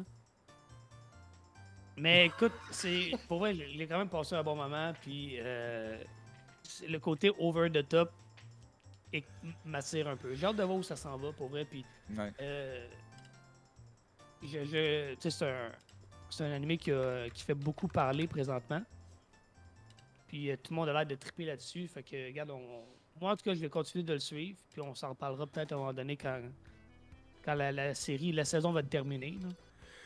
C'était Crisis Junk. Ouais. écoute, écoute ça, Kevin. J'allais j'allais jeter un dessus. Ça fait mal. Ah ouais, ouais. mal, hein. Oh boy! Là, tu vas voir, tu vas voir, écoute, c'est de l'absurde. Tu sais, je suis en train de lire justement un, un livre que je vais vous parler dans l'épisode de 118 qui est euh, Génération Sitcom. Euh, guys, pour vrai, j'ai vraiment découvert que South Park, Simpson, euh, toute cette gang-là, c'est pas des cartoons pour adultes, mais le bon terme, c'est des sitcoms d'animation. C'est le bon terme. Je le savais pas. Donc, euh, ben, je vais vous en parler en profondeur, là, mais justement, il était pas dedans, celle-là, ça m'a étonné. South South Park, c'est rien. Je vous le dis. Oh non, c'était. C'était très explicite. Garfield Lasagna Party. Pour, pour vrai, gars. Je sais pas comment parler de ce jeu-là. C'est un jeu de party, à la Mario Party, ok? On a quatre personnages. Ma mémoire est bonne, c'est. euh, T'as Oldie, t'as Garfield, euh, t'as euh, deux autres personnages, je me souviens plus des noms, je m'excuse moi de ça des noms. Mais c'est des chats. Ok? C'est des chats.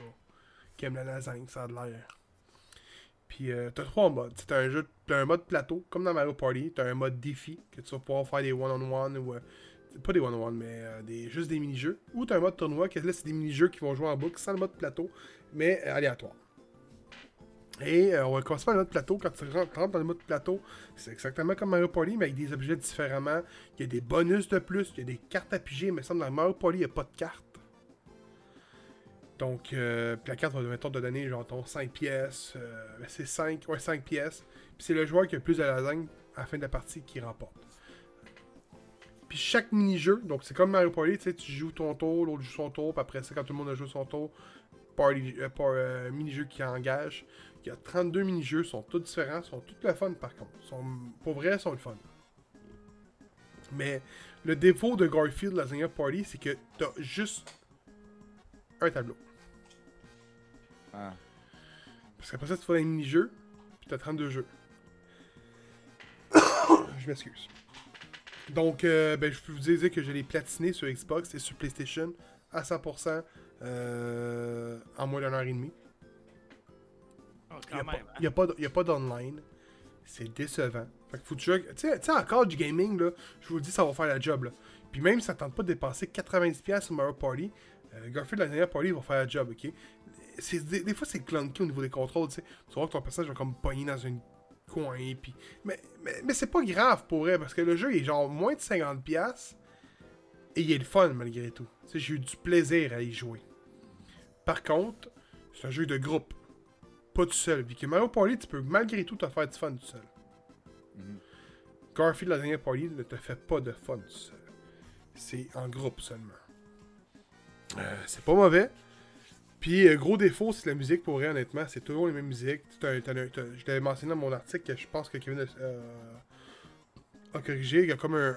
euh, un show devant la scène, puis là, t'as les quatre personnages sont là. Puis là, tu t'attends à, à la tune genre Les amis, tous les amis. euh, tu sais- les tunes principales d'intro du, du, du- de la série Carfield. Finalement, c'est une tune aléatoire, bien random, pas de parole, rien, parce que dans le jeu, il n'y a pas de parole. J'ai fait ok, mais il a pas mis, il aurait pu mettre une bonne tune. J'étais allé voir l'intro de 2018, parce que c'est- clairement tiré du cartoon français de 2018. J'étais allé voir aucunement l'intro. Euh, c'est comme ils ont, ils ont mis aucune bonne musique dans le jeu. Ça m'étonne parce que Microïd, parce que Microïd sont forts pour jouer sur la nostalgie de leur jeu. Mais euh, comme je vous dis, c'est un jeu que tu vas te faire du fun malgré tout. Il est moins cher, euh, disponible partout, PC, PlayStation. PC, je sais pas comment tu peux jouer PC à plusieurs. là. Je me vois mal trois gars à côté de l'autre à jouer sur PC. Mais euh, PC, Xbox, PlayStation, puis Switch, tu vas te faire du fun. Et euh, merci à Microïd parce que Microïd me donnait la version Xbox. J'avais fini la version Xbox. Il y en a un qui m'arrivait avec la version PS5 qui est bêta testeur. Fait que j'ai essayé les deux. Fait que je peux vous dire que les deux fonctionnent super bien. Mais c'est ça.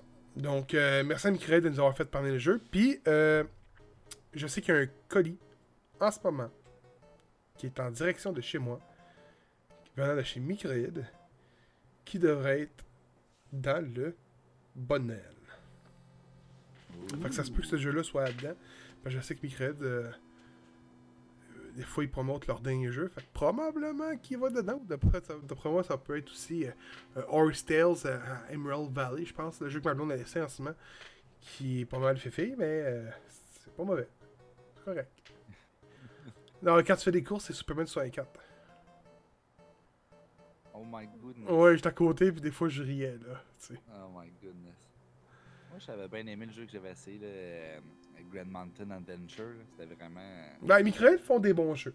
Honnêtement, je peux vous dire, puis c'est con à dire, à part le jeu que j'ai joué sur PC, sur Steam, sur ma PS5, les 5, derniers jeux, les 4 derniers jeux que j'ai joués, c'est Asterix Obelix, Dark, euh, euh, Tales à Emerald Valley, Garfield à Dinner Party et 13 qui sont 4 jeux de Microïd. Hmm. C'est vraiment un des studios que j'aime bien. Un des éditeurs plutôt. Moi, j'ai. C'est pas des gros jeux, c'est des jeux qui sont fun, qui sont genre, tu te mets ton cerveau à turn off puis tu joues, là. C'est- C'était fois que je... On est rendu à la cité oblique, puis on reçoit quelqu'un pour en parler. Quelqu'un qui va faire partie du podcast à temps partiel. Il va parler d'ouvrages de littérature et qui va faire partie euh, de l'équipe de Geek and Dice. J'ai nommé la légende du podcast, Mr. Bobley. Comment ça va, Phil? Allô, allô, ça va bien, ça? Ça va Ben super oui, ça bien. va, ça Mais va. là- Content de t'avoir avec nous autres. Ben, merci, merci. Je suis content d'être là. Bienvenue. Mais euh, f- faut t'expliquer pourquoi Mr. Bobley. Eh boy, ouais, ben là, ça, ça date un peu, là. C'est dans les tout débuts de, de la lutte euh, AEW, quand on avait notre podcast, euh, le podcast des Jobbers. Euh, dans les débuts de la AEW, euh, Chris Jericho euh, euh, avait sorti une célèbre, une célèbre phrase en buvant euh, du champagne, là, puis il a eu son propre champagne, là, qui était le Boblé, là. Puis euh, là, c'est ça, il, il dit cette phrase, puis je l'ai, je l'ai comme imité, puis ça a resté un petit peu... euh, ça a resté mon nom, c'est devenu mon nom. Mais- Ah, mais- tant que c'est pas parce que t'es fan de Bob Lee, la petite euh, ou de Michael, euh, Noël. Non, non, pas tant. non, mais c'était- écoute, écoute, c'était c'était la façon que Phil le disait. Il avait comme deux gouttes d'eau, là. Je me souviens même plus c'était quoi en plus exactement. On veut un exemple, on veut un exemple. Ouais, oui, mais je me souviens pas. C'était pas, il disait pas Ah. A Little Bit of Bubbly? Ah oui, c'est ça. Ouais. Avec Ouais, une voix hyper rock, là? Hey, oui. Oui, mais là, avec la voix de Chris Jericho. Ah, Ouais. de Bob, Exactement de même. C'est comme ça. Oh, écoute, on ouvrait nos shows puis il disait ça à tous les fois, là. Pour vrai. Tabarnak. Que- Donc, hey, qu'est-ce que ça parle, la cité oblique? Ouais, ben, euh, dans le fond, euh, la cité oblique, c'est. ici. Il est beau. Euh, ouais, il est, il est vraiment beau. Euh, L'idée derrière l'écriture de ça, c'est c'est inspiré de Howard Philip Lovecraft, mieux connu sous le nom de H.P. Lovecraft, euh, qui, dans les années 30, euh, fait des passages dans la ville de Québec. Puis c'était quand même peu connu, je dirais. L'œuvre de H.P. Lovecraft, c'est quand même assez connu, mais ses passages dans la ville de Québec, il l'était un peu moins. Mais il a quand même fait 17 essais en tout euh, sur la ville de Québec. Euh, puis, euh, ben, dans le fond, les, Ariane Gélina et Christian Kennel se sont inspirés de, ces passages-là pour un peu twister la, ville de Québec dans l'univers de H.P. Lovecraft. Pour ceux qui ne connaissent pas H.P. Lovecraft, c'est un auteur américain. C'est comme monument de la littérature fantastique, de l'horreur.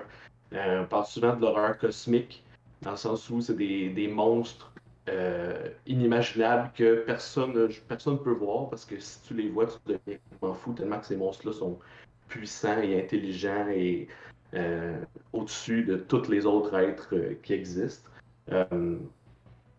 Donc, sa, littérature s'inspire beaucoup de ça. C'est les tentacules, c'est le Cthulhu, euh, qui est aussi effrayant à dire qu'à voir. Euh, dans le fond, ben, la cité oblique, c'est une, euh, une uchronie fantastique. Euh, une uchronie, ben, c'est un mot bien savant là, pour dire que, dans le fond, on change le- les faits par d'autres faits. Par exemple, des uchronies sur comment le monde serait aujourd'hui si Hitler avait été accepté à l'école des arts.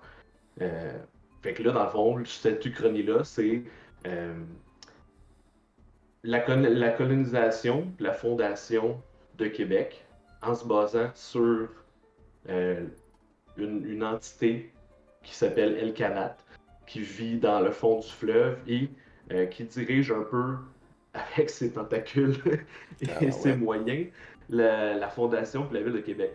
Fait que dans le fond, on, on, rev- on revisite l'histoire de, de la fondation de Québec. On, on repasse tous les personnages clés euh, de Jean Cartier, Champlain, Frontenac, Montcalm. Tout le monde est là, mais tout le monde est teinté un petit peu de cette vision-là.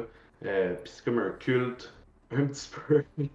Euh, là, ben, évidemment, il y a les batailles avec les Anglais. Euh, toute l'histoire est racontée, puis il y a quand même pas tant de pages que ça, mais ça raconte quand même une très bonne partie, une très grosse partie de l'histoire. On parle de, euh, des débuts en 1649, là, jusqu'en 1700, après, dans le fond, le, le- la victoire des Anglais.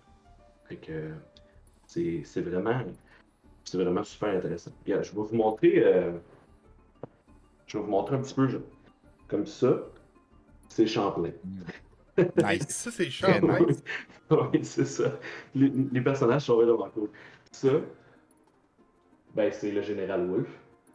Oh, Ok, ouais, ok. Ah. Les dessins sont beaux. Ouais, ils sont beaux. euh. Ouais. ouais, c'est ça. Ben, Ils n'ont pas été de chercher loin, mais il est peinture, très un beau. peu, là.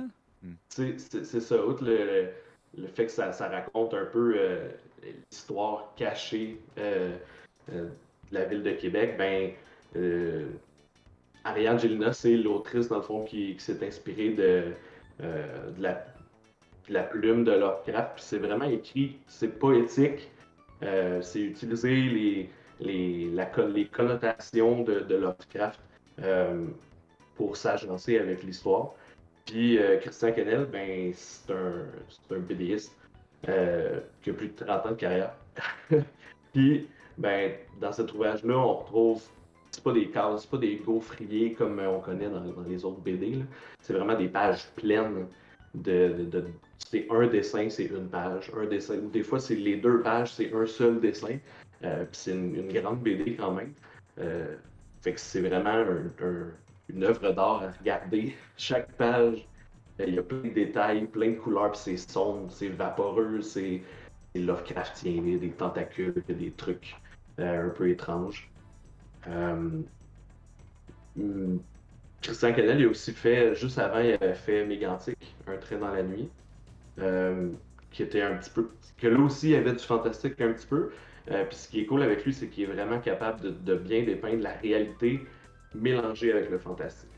Euh, dans Un train dans la nuit, il y avait le train qui était super réaliste, puis il y avait des, éléments fantastiques autour.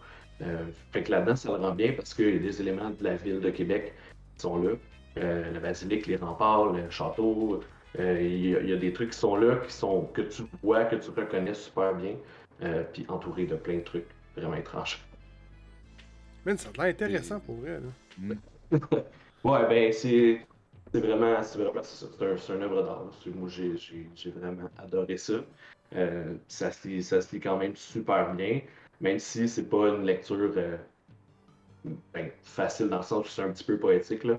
Euh, mais moi, j'ai adoré ça. Puis pas besoin de connaître nécessairement l'univers de Lovecraft au grand complet pour apprécier le livre. Euh, si on a des notions de base là, de Cthulhu, puis un peu euh, qu'on comprend son univers, puis même si on ne comprend pas, c'est quand même assez clair qu'est-ce qui se passe. Puis euh, c'est vraiment, Mais- vraiment cool. Que- Question niaiseuse peut-être, là, mais tu as l'air de connaître quand même assez bien son univers. Là. Lui, dans, dans ses œuvres, là, est-ce que tout est interconnecté? Que Ben, dire? eh, eh, ben, est-ce que Cthulhu existe dans, dans l'univers de la cité oblique, qui est juste comme plus loin pour nous? Eh, Est-ce que c'est comme un.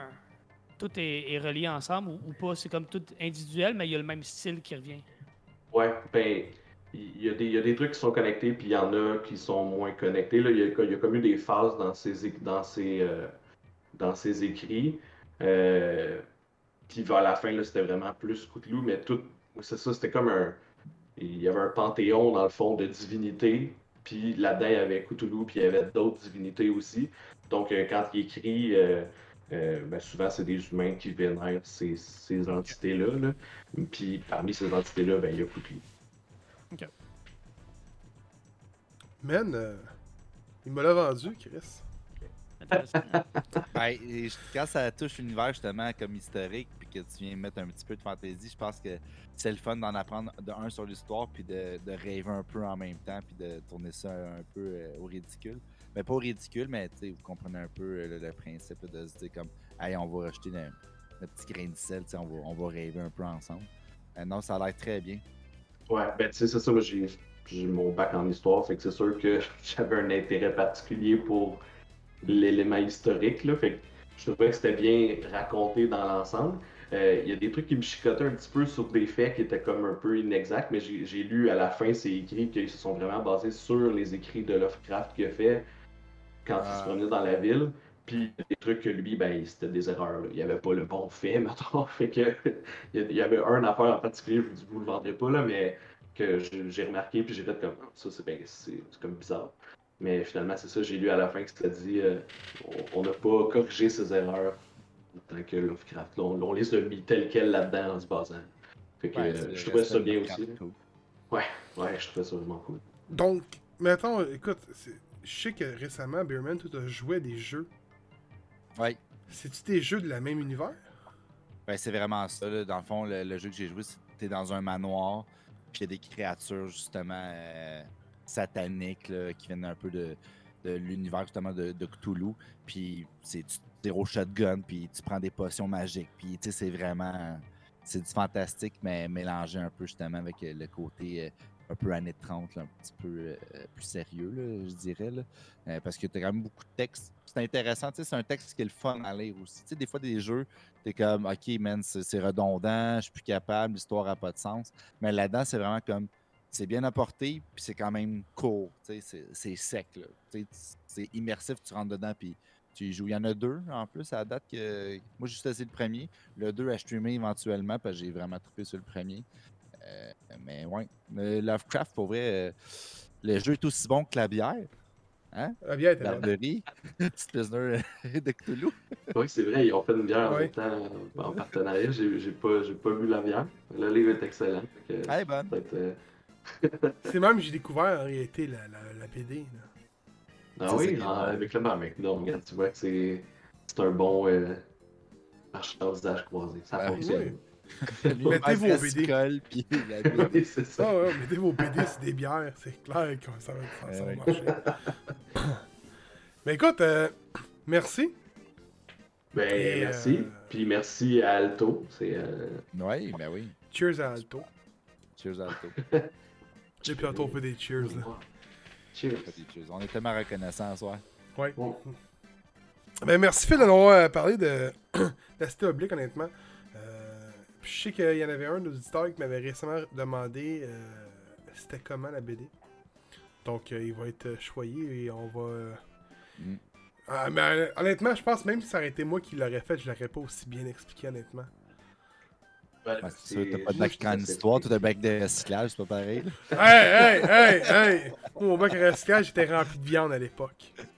Ah, oh tabarouette. Ah, ah, ah, bon, hey. Fait que euh, merci Phil euh, de nous avoir donné ton temps. Puis euh, vous allez pouvoir revoir Phil bientôt dans le Ben oui. Geek and Dice. Oh yes, ça, ça va être cool. Ouais. Oui, oui, oui. D'après moi, ça va être une bonne épisode, le premier, là, parce qu'on a quand même de jeux à couvrir.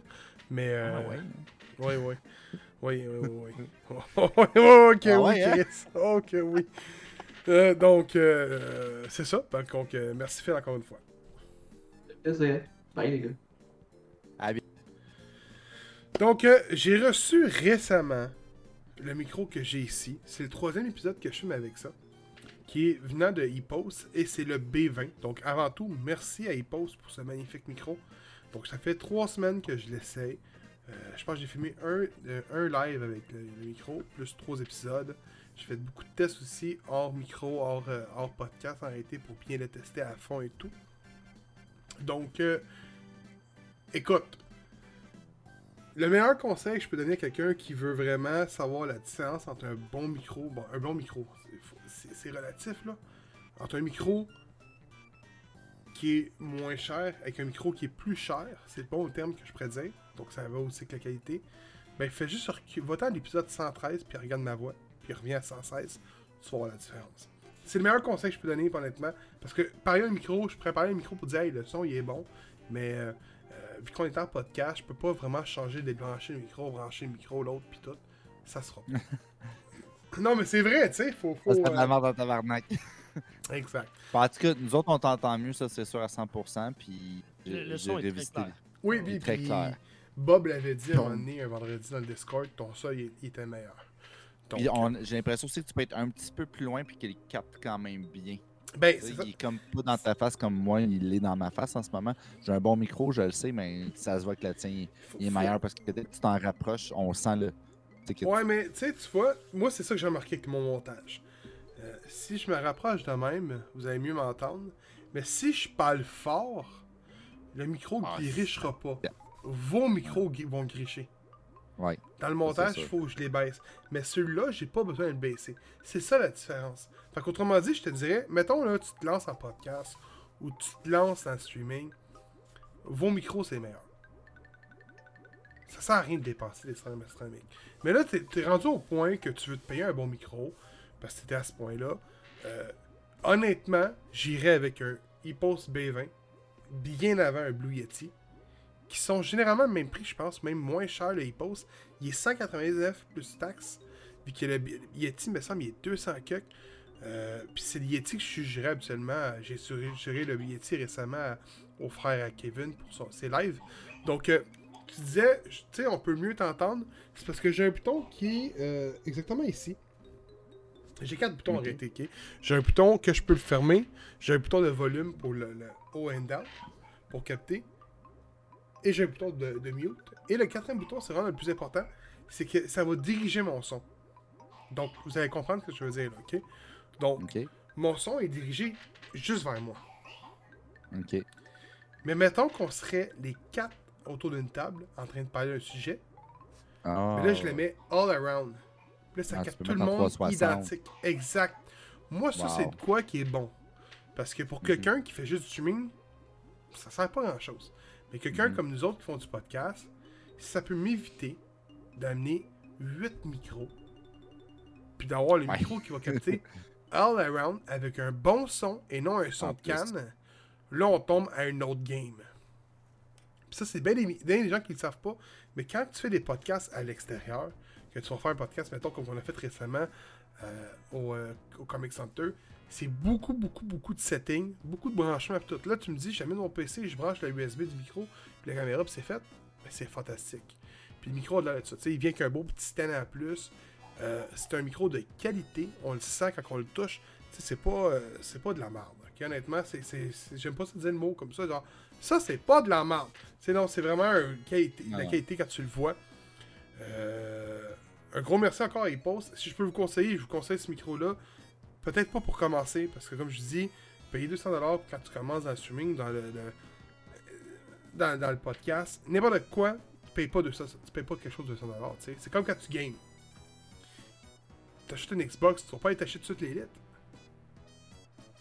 Tu sais, ça sert à rien de payer 300$ pièces une manette tout de suite. Là. Tu vas jouer un peu, là, tu vas ah, ben là, je joue beaucoup plus. Ah, je joue à Warzone. Ah, je joue. Là, tu vas t'acheter une manette de 300$, euh, 300 pièces une élite. C'est que c'est vraiment au niveau de.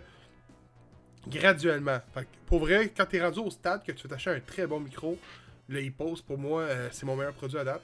Euh, je n'ai pas essayé tant que ça. Je n'ai essayé peut-être une 6-7 micros dans ma vie. Euh, mais à date, le, le- le- le compte rendu que j'ai, c'est celle-là. Puis j'avais un moins bon compte rendu avec un Blue Yeti. Donc, euh... puis je peux pas vous conseiller si c'est bon pour faire des HMR parce que j'en fais pas. Euh, ok, va on falloir ira que pas tu là. commences. Ok, Que Ouais, tu c'est ça. commences. ok, ok. J'ai pour Geek épisode 116, premier effet de HMR. Ok, parfait.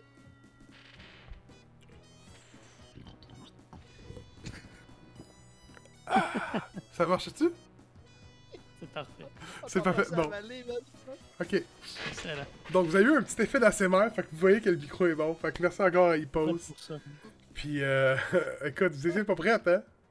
Non. Ah non, c'est sûr qu'on vient de se faire 10 nouveaux fans. Ah, écoute, écoute. Euh, donc, euh, prochain sujet. Pour vrai, j'avais. Écoute, c'était un jeu que je m'avais pris parce que j'avais hâte d'y jouer. Mais tu sais, à un moment donné, t'as pas de temps. Et euh, les boys, je peux vous dire, hon- honnêt- honnêtement, j'en ai fait beaucoup des jeux cette année. Puis, en fin de saison, là, tu vois, là, les deux prochains, là, j'ai juste quasiment des lectures. Et euh, je trouve ça meilleur, man. Man, pour vrai, là, euh, c'était rendu que j'avais deux jeux, man. Là, j'essayais de clencher deux jeux, puis là, je me disais, fuck. Fait que quand que j'ai eu le code, j'ai fait, ah. Là, je me suis dit, hey, man, ça, c'est un genre que Steven va aimer. Fait que Steven, il est là pour parler de Roar of Revenge. Puis j'espère qu'il est bon parce que je l'attendais, man. Donc, euh, Roar of Revenge, un jeu euh, qui, est, euh, qui est fait par, euh, mon dieu, excusez-moi, j'essaie de le prononcer comme il faut, là, Ratalaika, Oh, mais ça, c'est eux qui le distribuent. eux qui distribue, hein, c'est ça, ok. Ben, je sais qu'ils s'occupent de faire des ports de jeux, puis ils en ont quelques-uns à leur actif, mais c'est surtout un mais c'est un, éditeur, c'est un ça. éditeur de jeux indépendant. Mais ils en font aussi. Mais les Ouais, développeurs, c'est ça, c'est ben- cheap. Ah, voilà. Ok, merci. Euh, c'est pas compliqué. Euh, Roar of Revenge, c'est un jeu qui est axé sur Euh, le side-scroller, beat 'em up un peu, euh, à la style Castlevania, à la style Golden Axe. Donc, si vous avez aimé Golden Axe, on a un aspect médiéval ici qui est présenté. Donc, on a un personnage avec une épée euh, qui va se diriger à travers des tableaux. Il faut trouver des artefacts pour ouvrir certains passages, grimper des échelles, sauter par-dessus des pieux, euh, éviter des pièges, euh, tuer des ennemis qui vont voler, qui vont crawler au sol. Il va y en avoir toutes les sortes. C'est vraiment, ça ressemble beaucoup à Castlevania, mais avec une thématique Golden Axe. C'est du 8-bit, carrément. Donc, euh, c'est pas les graphiques de l'année, mais si vous aimez les jeux rétro, moi, j'y ai joué sur ma Switch, un petit jeu portatif comme ça pour ouvrir dans le métro, dans l'autobus, peu importe, euh, euh, pendant que tu attends à, à l'hôpital parce que t'as la COVID. Je sais pas. Euh, ça se joue. mais la seule affaire que j'aurais peut-être à vous conseiller. Ouais, c'est. Un jour, on va peut-être arrêter d'en entendre parler, mais bon, on est encore là.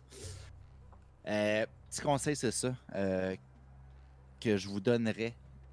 N'abandonnez pas le jeu après les peut-être premiers tableaux. euh, parce que j'ai failli faire l'erreur et j'aurais peut-être regretté. Au début, tu commences et tout ce que tu peux faire, c'est frapper et te pencher.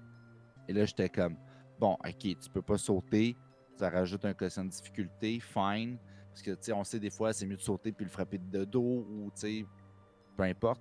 Là, j'étais comme, que tu peux pas sauter? Ça veut dire qu'il n'y aura pas de trou, de, de d'élévation au niveau des plateformes, de te promener à travers le tableau. Ça va être vraiment comme très linéaire au sol. Et ça commence mal comme jeu, tu sais. Puis là, je me suis dit, bon, je vais laisser une chance parce que, tu sais, il faut laisser des chances. Il faut laisser chance aux coureurs, évidemment, dans la vie. Et après, deuxième tableau, finalement, je suis tombé sur des bottes avec des ailes qui faisaient que tu pouvais sauter. Donc, c'est un des premiers artefacts, justement, qu'on va débloquer en avançant dans le jeu. Et plus on va débloquer, plus notre personnage va devenir puissant. Euh, puis, c'est un jeu qui est quand même difficile, honnêtement. Euh, c'est le genre de jeu que tu vas mourir quelques fois, que tu vas revenir à ton checkpoint, à ton point de sauvegarde, puis que tu vas recommencer, puis que tu vas avancer au fur et à mesure. C'est-à-dire que, mettons, tu vas te rendre au troisième personnage, tu vas comme Ah fuck, j'aurais dû sauter par-dessus, ou j'aurais dû le pogner de dos, ou j'aurais dû me reculer un peu, puis réavancer par après pour mieux attaquer, parce que mais il y a l'autre qui s'en vient. Fait qu'à un moment tu vas commencer à connaître un peu, justement, euh, le tableau et le template des personnages, des ennemis, puis te diriger sans même peut-être te faire toucher. Moi, en tout cas, c'était mon but. C'est essayer de refaire la séquence, puis de me dire comme, hey, je veux la faire à la perfection. Un petit challenge personnel, donc c'était très intéressant. C'est un jeu qui ne doit pas se détailler très cher, honnêtement. Euh, c'est un jeu qui vaut la peine, qui n'est pas très très long. Euh, J'ai joué quelques, quelques heures, puis ça s'est euh, ça s'est complété assez rapidement. là. Je, je dirais peut-être que j'ai fait 3-4 voyages d'autobus, puis je l'ai fini. 5,69. Euh, Comment? 5 5 piastres, ok? En tout cas tu sais, sur pour Steam. vrai. Bon, en bas de 10$ piastres, pour vrai. Si vous aimez tous les jeux à la style Golden Axe, si vous avez trippé sur le Sega Genesis, sur le Nintendo, Sega Master. Altered. Beast. Altered Beast, c'est vrai, ça ressemble un peu aussi. Même peut-être, là, je suis en train de le faire en ce moment. Je, je l'ai commencé hier. Là. Zelda 2. Ah oui, oui, effectivement. Mais Ouais, je j'ai dirais que les, ça hier.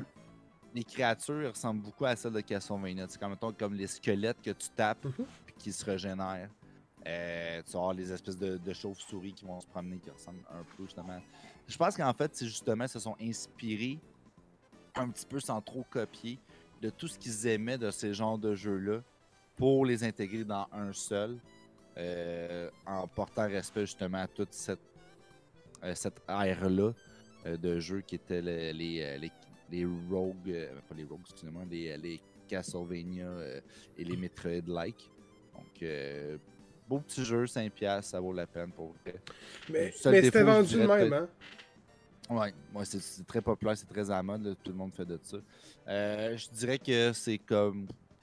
Il n'y a pas. euh, y a pas de gros hype d'adrénaline quand il joue. C'est vraiment un jeu qui est très simple au niveau du gameplay, euh, mais qui a un niveau de difficulté qui se présente quand même. C'est juste que si vous êtes un peu persévérant, ça se fait très bien.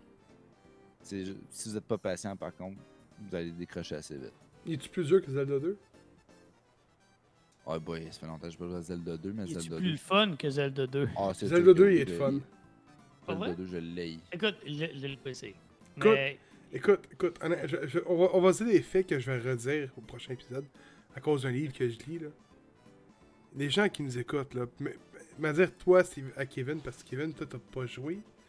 non, non, moi, j'ai pas joué. Là. Que soit Zelda 2 ou euh, je pense que c'est The One of Galman, à Galman qui est euh, les, les- les jeux CDI. là. Arrêtez de vous fier à tout le monde de votre entourage, puis jouez-y parce que vous allez peut-être les aimer. C'est tout ce que j'ai à dire. Parce qu'une trilogie de la honte qu'on brille en tant que tel sur Philips euh, CDI, je pense que c'est ça. Puis les deux premiers sont pas si mauvais que ça. là. Il y a des éditions sur internet que le gars il a tout arrangé le contrôle, puis il a mis une meilleure, euh, une meilleure euh, capture d'écran, une meilleure euh, performance au niveau du visuel. Puis c'est. C'est pareil que c'est bon. Puis Zelda 2, Ah, c'est- moi j'ai joué sur Switch, puis je suis rendu au troisième donjon. J'ai du fun. Ben, il est pas mauvais. C'est juste que comparé aux autres, c'est Oui, vraiment... oui, ça, je suis d'accord. c'est le moins bon de la gang. Mais c'est pas un désastre, là. c'est pas un E.T. ou Atari. là. Non, non, non, non. C'est Mais, ça. mais, mais c'est c'est pas si mauvais comme que le monde dit. Le monde, j'en ai entendu du monde. C'est de la merde, c'est pas bon. Si ça vaut pas de la C'est parce que Non, c'est le mouton noir. c'est de la hein. Merde, Le c'est mouton noir de la il est Ouais. différent. Tu sais, je lisais mon, mon livre justement que je vais faire la semaine prochaine. Puis là, il était écrit que dans Zelda 1, moi j'ai joué à Zelda 1 la première fois, fait longtemps, mais je l'ai fini récemment sur Switch via l'émulateur. Puis là, moi j'ai toujours le- l'optique de l'appeler mon personnage Link ou Zelda, peu importe. Je me sais plus c'est lequel là, en tout cas, mais euh, quand tu joues à Zelda 1, si tu appelles ton personnage, je pense que c'est Zelda, tu pognes dans un New Game Plus plus dur. Non, ça se peut. Et quand moi je l'ai fait, c'est ce que j'ai écrit. Les boys, le, le- le nombre de fois j'ai failli pitcher ma manette sur le bord du mur, man. Parce que je trouvais que le jeu était trop dur, le 1, j'ai dit ça n'a pas de sens, là.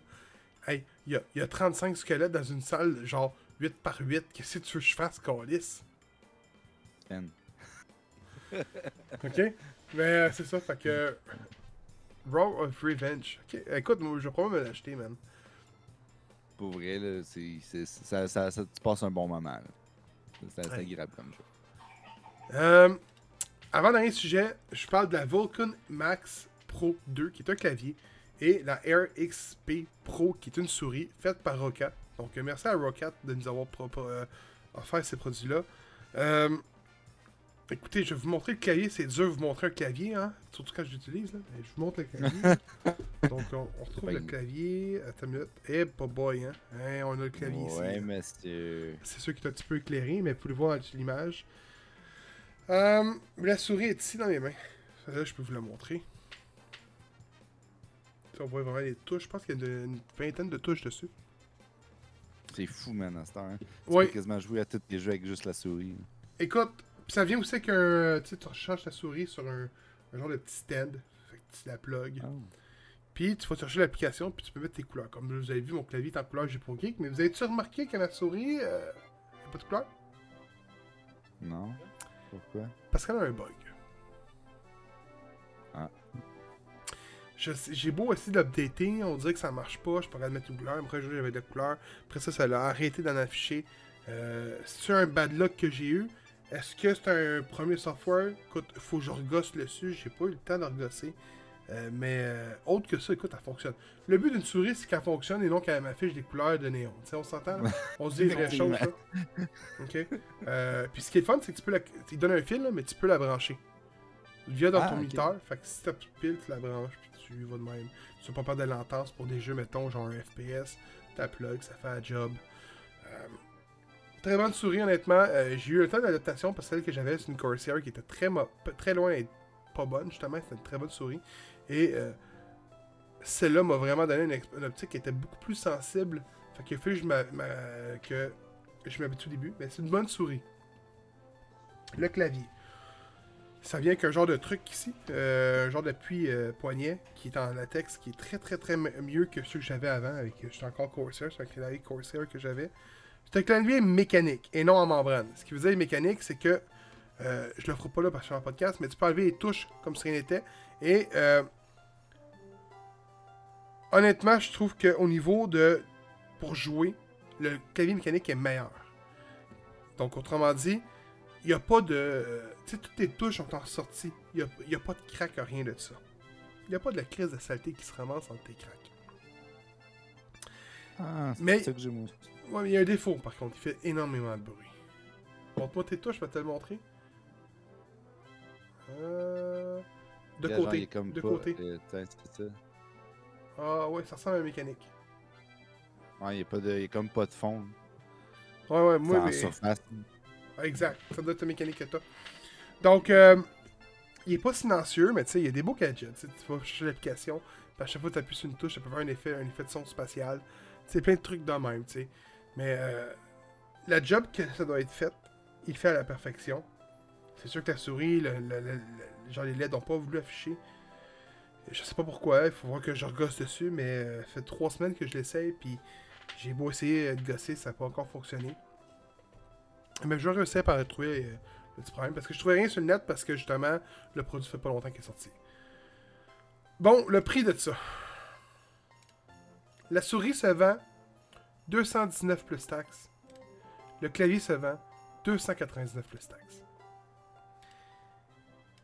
C'est du gros prix.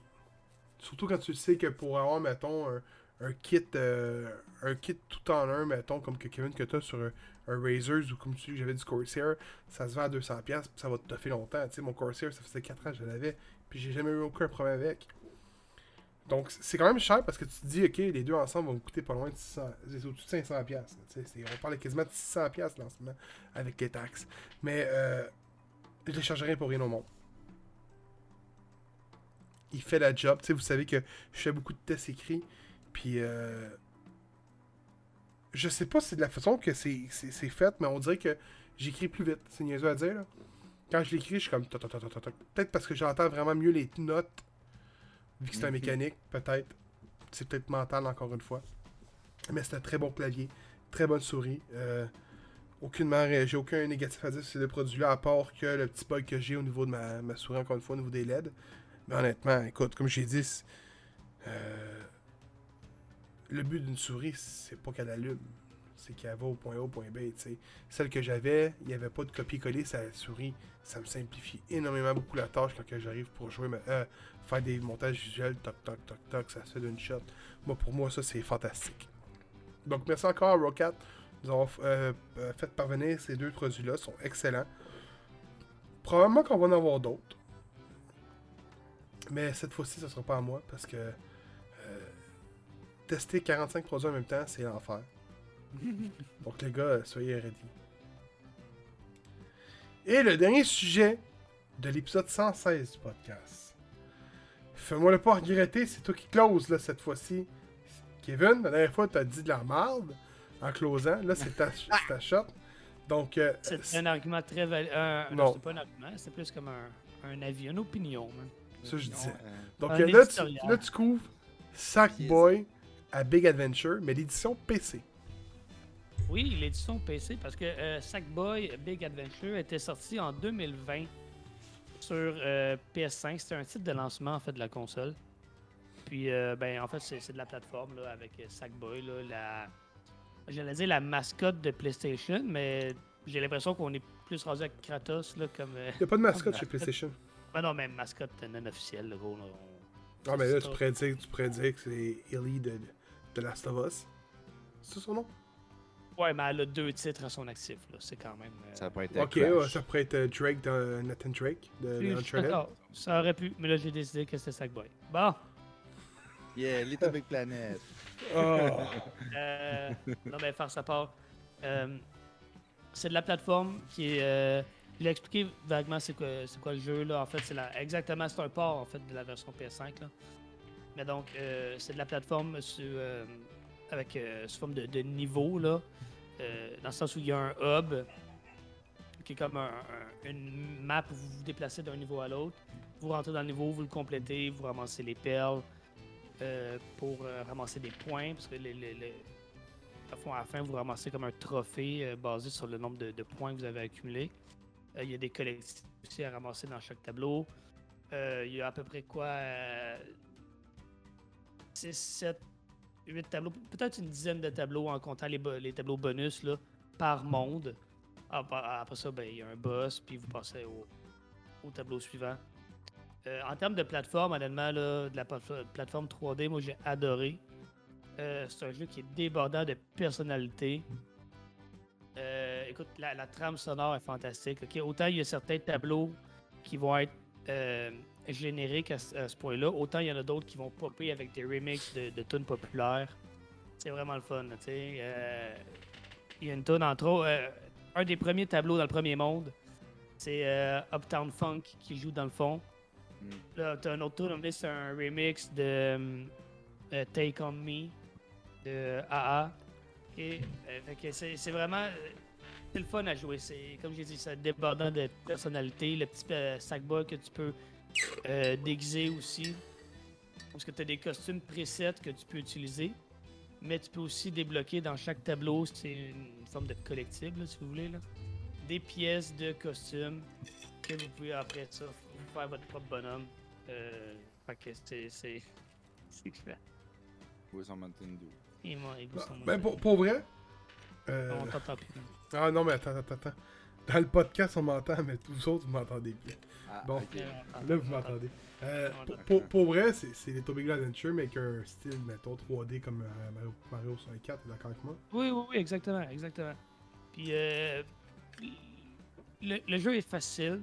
On se mentira pas là. C'est un jeu, je pense, qui est vraiment orienté enfant. Ben, dis, mettons famille, là, familial. là. Euh, ce qui est pas, est pas un défaut en passant. Là. Je le dis pas négativement. C'est un jeu qui se joue.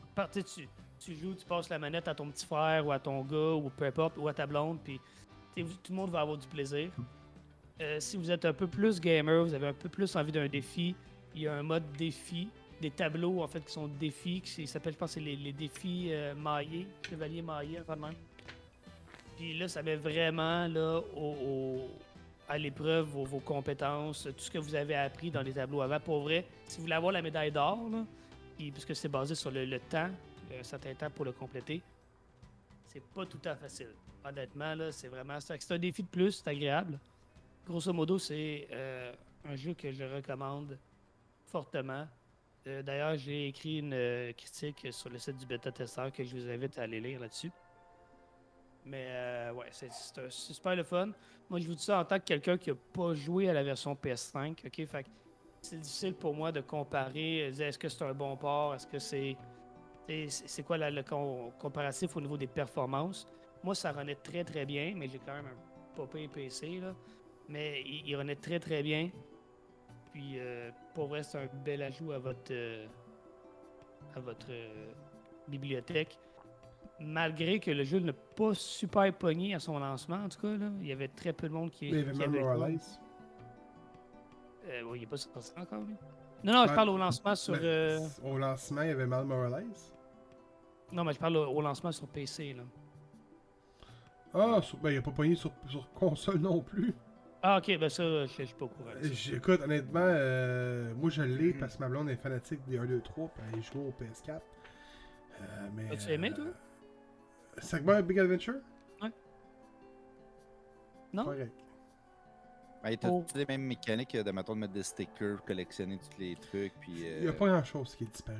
C'est vraiment euh, la même mécanique. Tu sais, les, les, les, formes, de- les, les- les sections de platforming sont bons. C'est juste que c'est un jeu qui euh, favorise le deux players.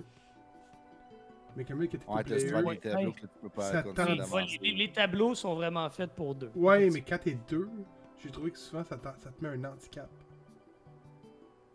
Tu sais, les- gars, les gars, quand, on joue à un platformer, là, tu joues à un platformer, puis on va se le dire, là, y a-tu de quoi de pire qu'un platformer difficile? Parce que le platformer difficile, c'est pas l'ennemi qui est dur à battre. C'est quand tu vas sauter de sa plateforme, mais le jeu il est injuste, fait qu'il te va tomber dans le Ouais. trou constamment. Puis là, je prends exemple Crash Bandicoot, qui est exactement comme ça. Crash Bandicoot, tu sautes ta plateforme, tes deux pieds sur ta plateforme, mais là, tes talons l'étaient pas, fait que tu te crisses le camp dans le sol, tu sais. là.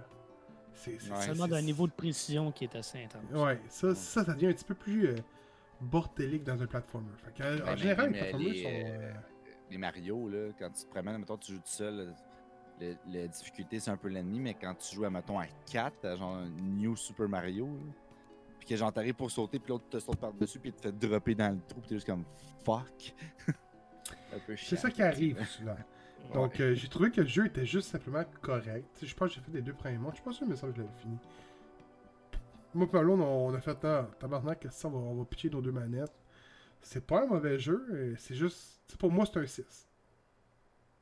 Ah, moi, je l'ai donné quand même plus fort que ça. Mais écoute, euh, moi, je l'ai vraiment joué comme. Euh, avec l'optique que c'est un jeu pour la famille. Euh, je vais quand même euh, dire que euh, au niveau mécanique, c'est pas super riche non plus. tu sais. Vous pouvez sauter, culbuter, frapper. Puis bon, il y a, selon le tableau, il va un avoir un- oui, effectivement, il y a un, un grab aussi. Puis certains tableaux vont avoir un item, genre un boomerang, un grappin, whatever, de faire de même. Ça, c'est certains tableaux.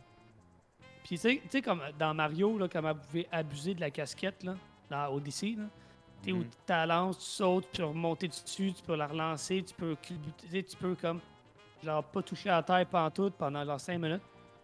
Tu es capable de le faire, là, mais tu sais, c'est possible de le faire. Là-dedans, les les, les possibilités de combinaison de- d'habiletés sont quand même assez limitées. Là, fait que ça n'a pas la profondeur d'un Mario. Ça, c'est définitif. Le truc avec Sackboy Adventure, c'est qu'on dirait qu'ils ont voulu ren- re- reniper le genre euh, de, de leur série.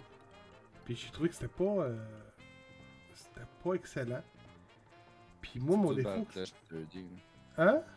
C'est dur de battre la chambre du 2D qu'il y avait. là. Exact. Tu sais, mais à un moment donné, t'as fait- t'as pas mal tout parcouru aussi. Ouais, Fait que- effectivement. Sony ont peut-être voulu que reniper la sauce qu'il y avait sur euh, Sackboy.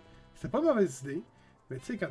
Écoute, je me souviens dans mon premier podcast, c'était Astro Boy, le jeu qui est installé par défaut sur PS5, Ouais, ouais, qui ouais. est un platformer qui est pas très long, qui dure, je pense qu'il y a 4 niveaux. Mais les sections de niveaux sont tellement bien réalisées, puis tu passes à ça, tu fais comme. Ok, mais là, il y en a un que tu payes pas, là, qui est dans PS5, que tu payes ta PS5. Mais le Sackboy, lui, tu le payes, qui était pas plein prix. Hein. Il vendait, je pense, c'était 59,99 à la sortie du jeu. C'est pas- Euh, puis là, tu, fais, tu compares les deux, puis c'est comme, ok, finalement, Astro Boy était 100 fois meilleur. Moi, c'est ça mon défaut. C'est que je me dis, ok, un jeu, man, de, de- que tu testes une console avec en tant que tel, qui est pour donner les, toutes les, les bonnes côtés de la Ah, console. c'est une démo Euh, technique, définitivement. c'était ça, tu sais, on te montrait comment fonctionne la manette, puis tout, puis ben, le jeu était bon, le jeu était vraiment bon, je, je l'ai platiné. Euh, mais Sackboy, euh, j'ai pas, j'ai pas accroché. Mais j'ai Ah. j'ai jamais vraiment accroché au par 1, 2, exemple. 3. Ouais, ouais. Euh, mais après, écoutez, je pense que ça dépend de, de, de- Non, même pas, parce que toi, tu traites plateforme. Moi, je suis un gros type de plateforme. Je joue à tous les jeux de plateforme quasiment. Moi, j'ai aimé. C'est peut-être le, le charme puis la personnalité. Ça, ça fait trois fois que je le dis, mais pour vrai, c'est euh, ce que je retiens le plus. C'est que y a ça- côté très artistique aussi. hein, c'est genre très, de très. Oui, le level design est excellent. Puis euh, moi, j'ai eu du plaisir. Écoute, je suis- d'accord avec toi que c'est pas euh, le platformer de l'année. Puis c'est euh, pas le, un Mario, mettons. Là. Je pense à Mario Odyssey, je pense à Mario 3D World. Mais euh, personnellement, j'ai passé un très bon moment Mais, dessus. mais pas un bon moi, point. Est-ce qu'un 3D, un, un- un 3D platformer venant de chez un gros, un gros, un gros, un gros euh, distributeur, on est plus PlayStation, Mhm. peut se permettre de sortir un jeu comme ça aujourd'hui quand t'as des concurrents comme Nintendo qui te sort des Odyssey? Ouais, mais suivant cette logique-là, plus personne va sortir jamais de platformer parce que c'est dur de Pas battre Odyssey. aussi- pas obligé d'être meilleur qu'Odyssey, mais offre pas le, la- la- le plus bas contenu que tu peux offrir. Ouais, c'était très basic, effectivement. Tu sais, c'est- Ouais, fais-moi mais- un jeu de 20 heures de plus, mais moi, euh, je sais pas, moi, euh, mes, mes idées bots, man, euh, qui va vite, asti, Écoute, euh, si, si Mario serait sur toutes les consoles, serait un, un third party, je t'aurais dit oui, effectivement, peut-être que le jeu est inutile, mais. dire, Nintendo, Non! c'est Nintendo, Sony, c'est Sony. Fait que de l'avoir que- sorti comme ça. Moi, c'est de là que je veux dire. Ouais, j'en aurais rajouté un petit peu Ouais. plus, peut-être. C'est important que Sony en sorte un comme ça. Qu'ils sortent un, un, un 3D platformer. C'est important qu'Xbox en sorte un. Xbox avait récemment Super Lucky Tales que je pourrais conseiller, qui est, je pense qui est plus rendu exclusif, mais qui est très bon aussi, malgré des mécanismes euh, des fois désastreuses, là, mais euh, c'est important qu'il en sorte, tu sais. Ouais, il, il- est pas pire, Il est pas pire. Là, il y en a deux, je pense. Là, il y a, il y a le, le- le- celui qui est un 3D platformer, puis t'as un side-scrolling à cette heure. Ah, Mais, ok. tu sais, on, on parlait tantôt, l'autre fois, le dernier épisode, tu sais, genre, mettons les jeux de la. Tu sais, les gros jeux, puis là, Super Nintendo. Euh, Aujourd'hui, il y a eu les, grosses nominations du euh, Video Game Award. Puis moi, j'ai fait mes votes déjà. Soyez au courant, guys, qu'on va en avoir un chez J'ai aussi, qui va être pour le Geek Award. Ça s'en vient dans pas long, probablement d'ici la fin de la semaine. Euh, mais. euh, Là, j'étais là, puis j'étais dans Family Games. Puis là, j'ai fait, ok, ben, moi, la dernière fois, j'ai dit, c'était Mario plus Rabbit, c'était un de mes jeux préférés de l'année, c'était quasiment mon Game of the Year. Puis là, j'ai scroll down, puis j'ai vu Kirby. Oh. Puis là, j'ai fait, man, Kirby Forgotten Land, il était sorti cette année.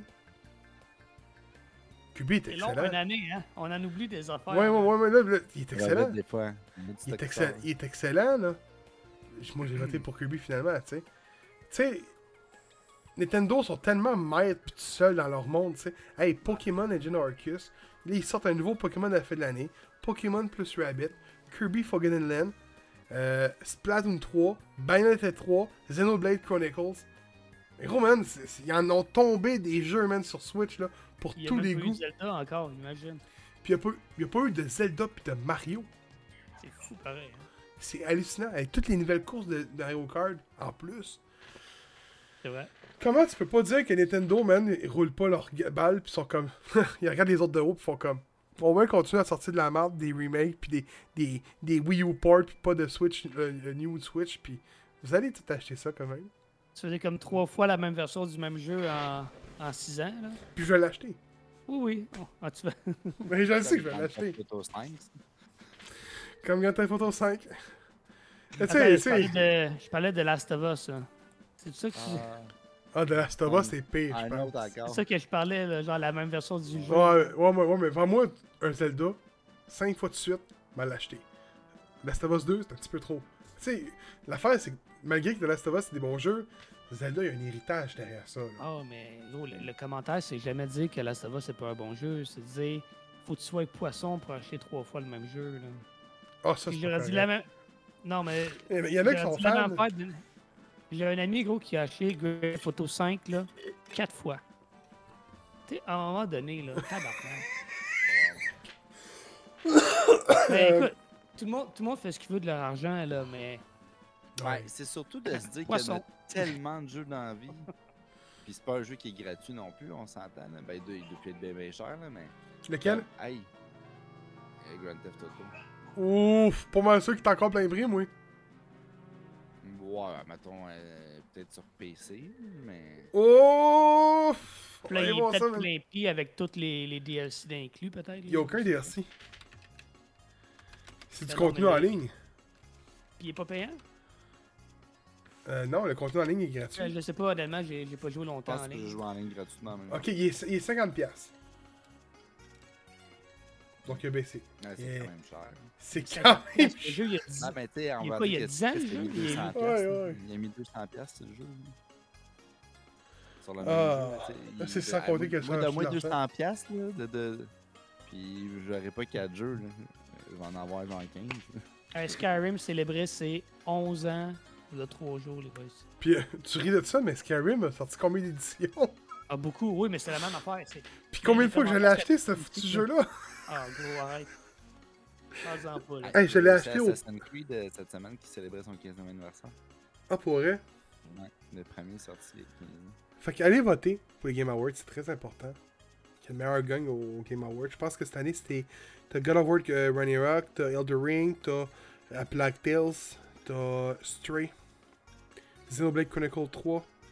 Je me souviens plus du sixième, je m'excuse. God of War, tu mentionné? Oui, je l'ai mentionné. Il y en a 6, je me souviens plus du sixième, mais c'est ça, c'est- c'est c'est 6 gros jeux qui sont là cette année. Euh, tu sais, mais il y a des, des, des, des- des catégories, man, que je me suis dit dans ma tête. Scorn. Dans le best design, j'étais comme. man, Il y a des trucs que j'ai trouvé qui étaient pas bien faits. Ok, c'est correct. Ok, ça allait me. Best fighting game, man. Pour vrai, ça faisait pitié cette année. Multiversus, il est là, là. wow. Jojo Bizarre Adventure, man, il est là, qui était pas bon. Pas des grosses années tout le temps, hein. Écoute, écoute, j'ai tous les jeux de fighting qui sont là, j'ai j'ai joué. Puis j'ai réussi à pas voter pour Multiversus. Ouais. Puis tu sais, tu vois dans le jeu, le jeu de sport racing, il y a juste Gran Turismo, le Gran Turismo 7 qui vaut de la peine. Le reste, c'est genre FIFA 23, NHL 23 ou Madden 23. Tu sais, les... les catégories, je me dis, man, ça sert ça encore. Ouais. Hey, hey, man, dans Indies de l'année, man. euh, Ah, jeu de combat, j'ai voté pour. euh, C'est fou. Mais. Ah. euh, des, des, des Indies de l'année, là. Ninja Turtles, c'est pas là. Ah non? Ils sont là pour deux, trois autres catégories, mais pour Indie de l'année, non. Moi, mon choix a été pour euh, Cult of the Lamb, là. C'est bon. Ah, c'était tellement bon. Puis au pire, dans le dernier épisode, je vais faire de la saison, je vais, je vais faire un top 10 des, des 10 jeux à jouer pendant le temps des fêtes euh, indépendants de cette année. Mais euh, c'est ce qui termine l'épisode 116 du podcast. Je pense que la semaine prochaine, on va avoir moins de sujets. On a repris le, le- le- le contrôle. Vraiment, on a repris le contrôle. Mais euh, puis euh, la semaine prochaine, on devrait parler de God of War Ragnarok. Je vous en parle. Je devrais en théorie vous en parler. Donc, euh, soyez à l'affût. Et euh, Kevin, comment qu'on close ça, cet bel épisode-là? Euh, je sais plus, là, je sais plus dans quelle direction me lancer. Là. Euh, allez, on, on va, comme Gab l'a dit, là, bientôt via probablement le Discord. On va établir une façon de voter pour nos Geek Awards personnels à nous. Donc les, les, vrais gagnants vont se gagner là. Puis euh, donc, je vous invite à aller voter. Puis on travaille aussi pour. Bon, on travaille, c'est pas nous autres qui fait ça, là, mais on va essayer d'implémenter un. un peut-être l'affaire des énigmes là, qu'on a vu là, pour descendre. Oui, Euh, oui, il faut travailler ça a, il y a du vite. contenu Discord. Il y a du contenu sur Discord qui s'en vient. Donc, euh, si vous n'êtes pas encore euh, parmi nous, euh, venez nous voir pour. On a bien du fun là-dessus. Puis ben là-dessus, euh, euh, ah, continuez de nous suivre sur Facebook, Twitter, Instagram, euh, Spotify, YouTube, euh, Blado Québec, euh, name it. Là, si ça fait du podcast. Google Balado, iTunes Balado, YouTube, Spotify, Amazon Music, Ouais, Google Balado les- Québec, Twitch, Twitter, Instagram, Facebook, Patreon à 3$ et Discord. Ouais, non, évidemment. Juste pas sur Tinder. Ah, mais moi, j'ai dit devant moi. Ça s'en vient, Tinder 2024. T'aurais pu dire TikTok. 2023. TikTok, on aurait vu voir Kevin danser. Ça Faire peut se faire aussi. On se des étoiles, va être payé. Sur ça, on vous souhaite une belle journée, une belle fin de semaine, une belle semaine, peu importe quand tu nous écoutes. À la prochaine prochaine. Ciao.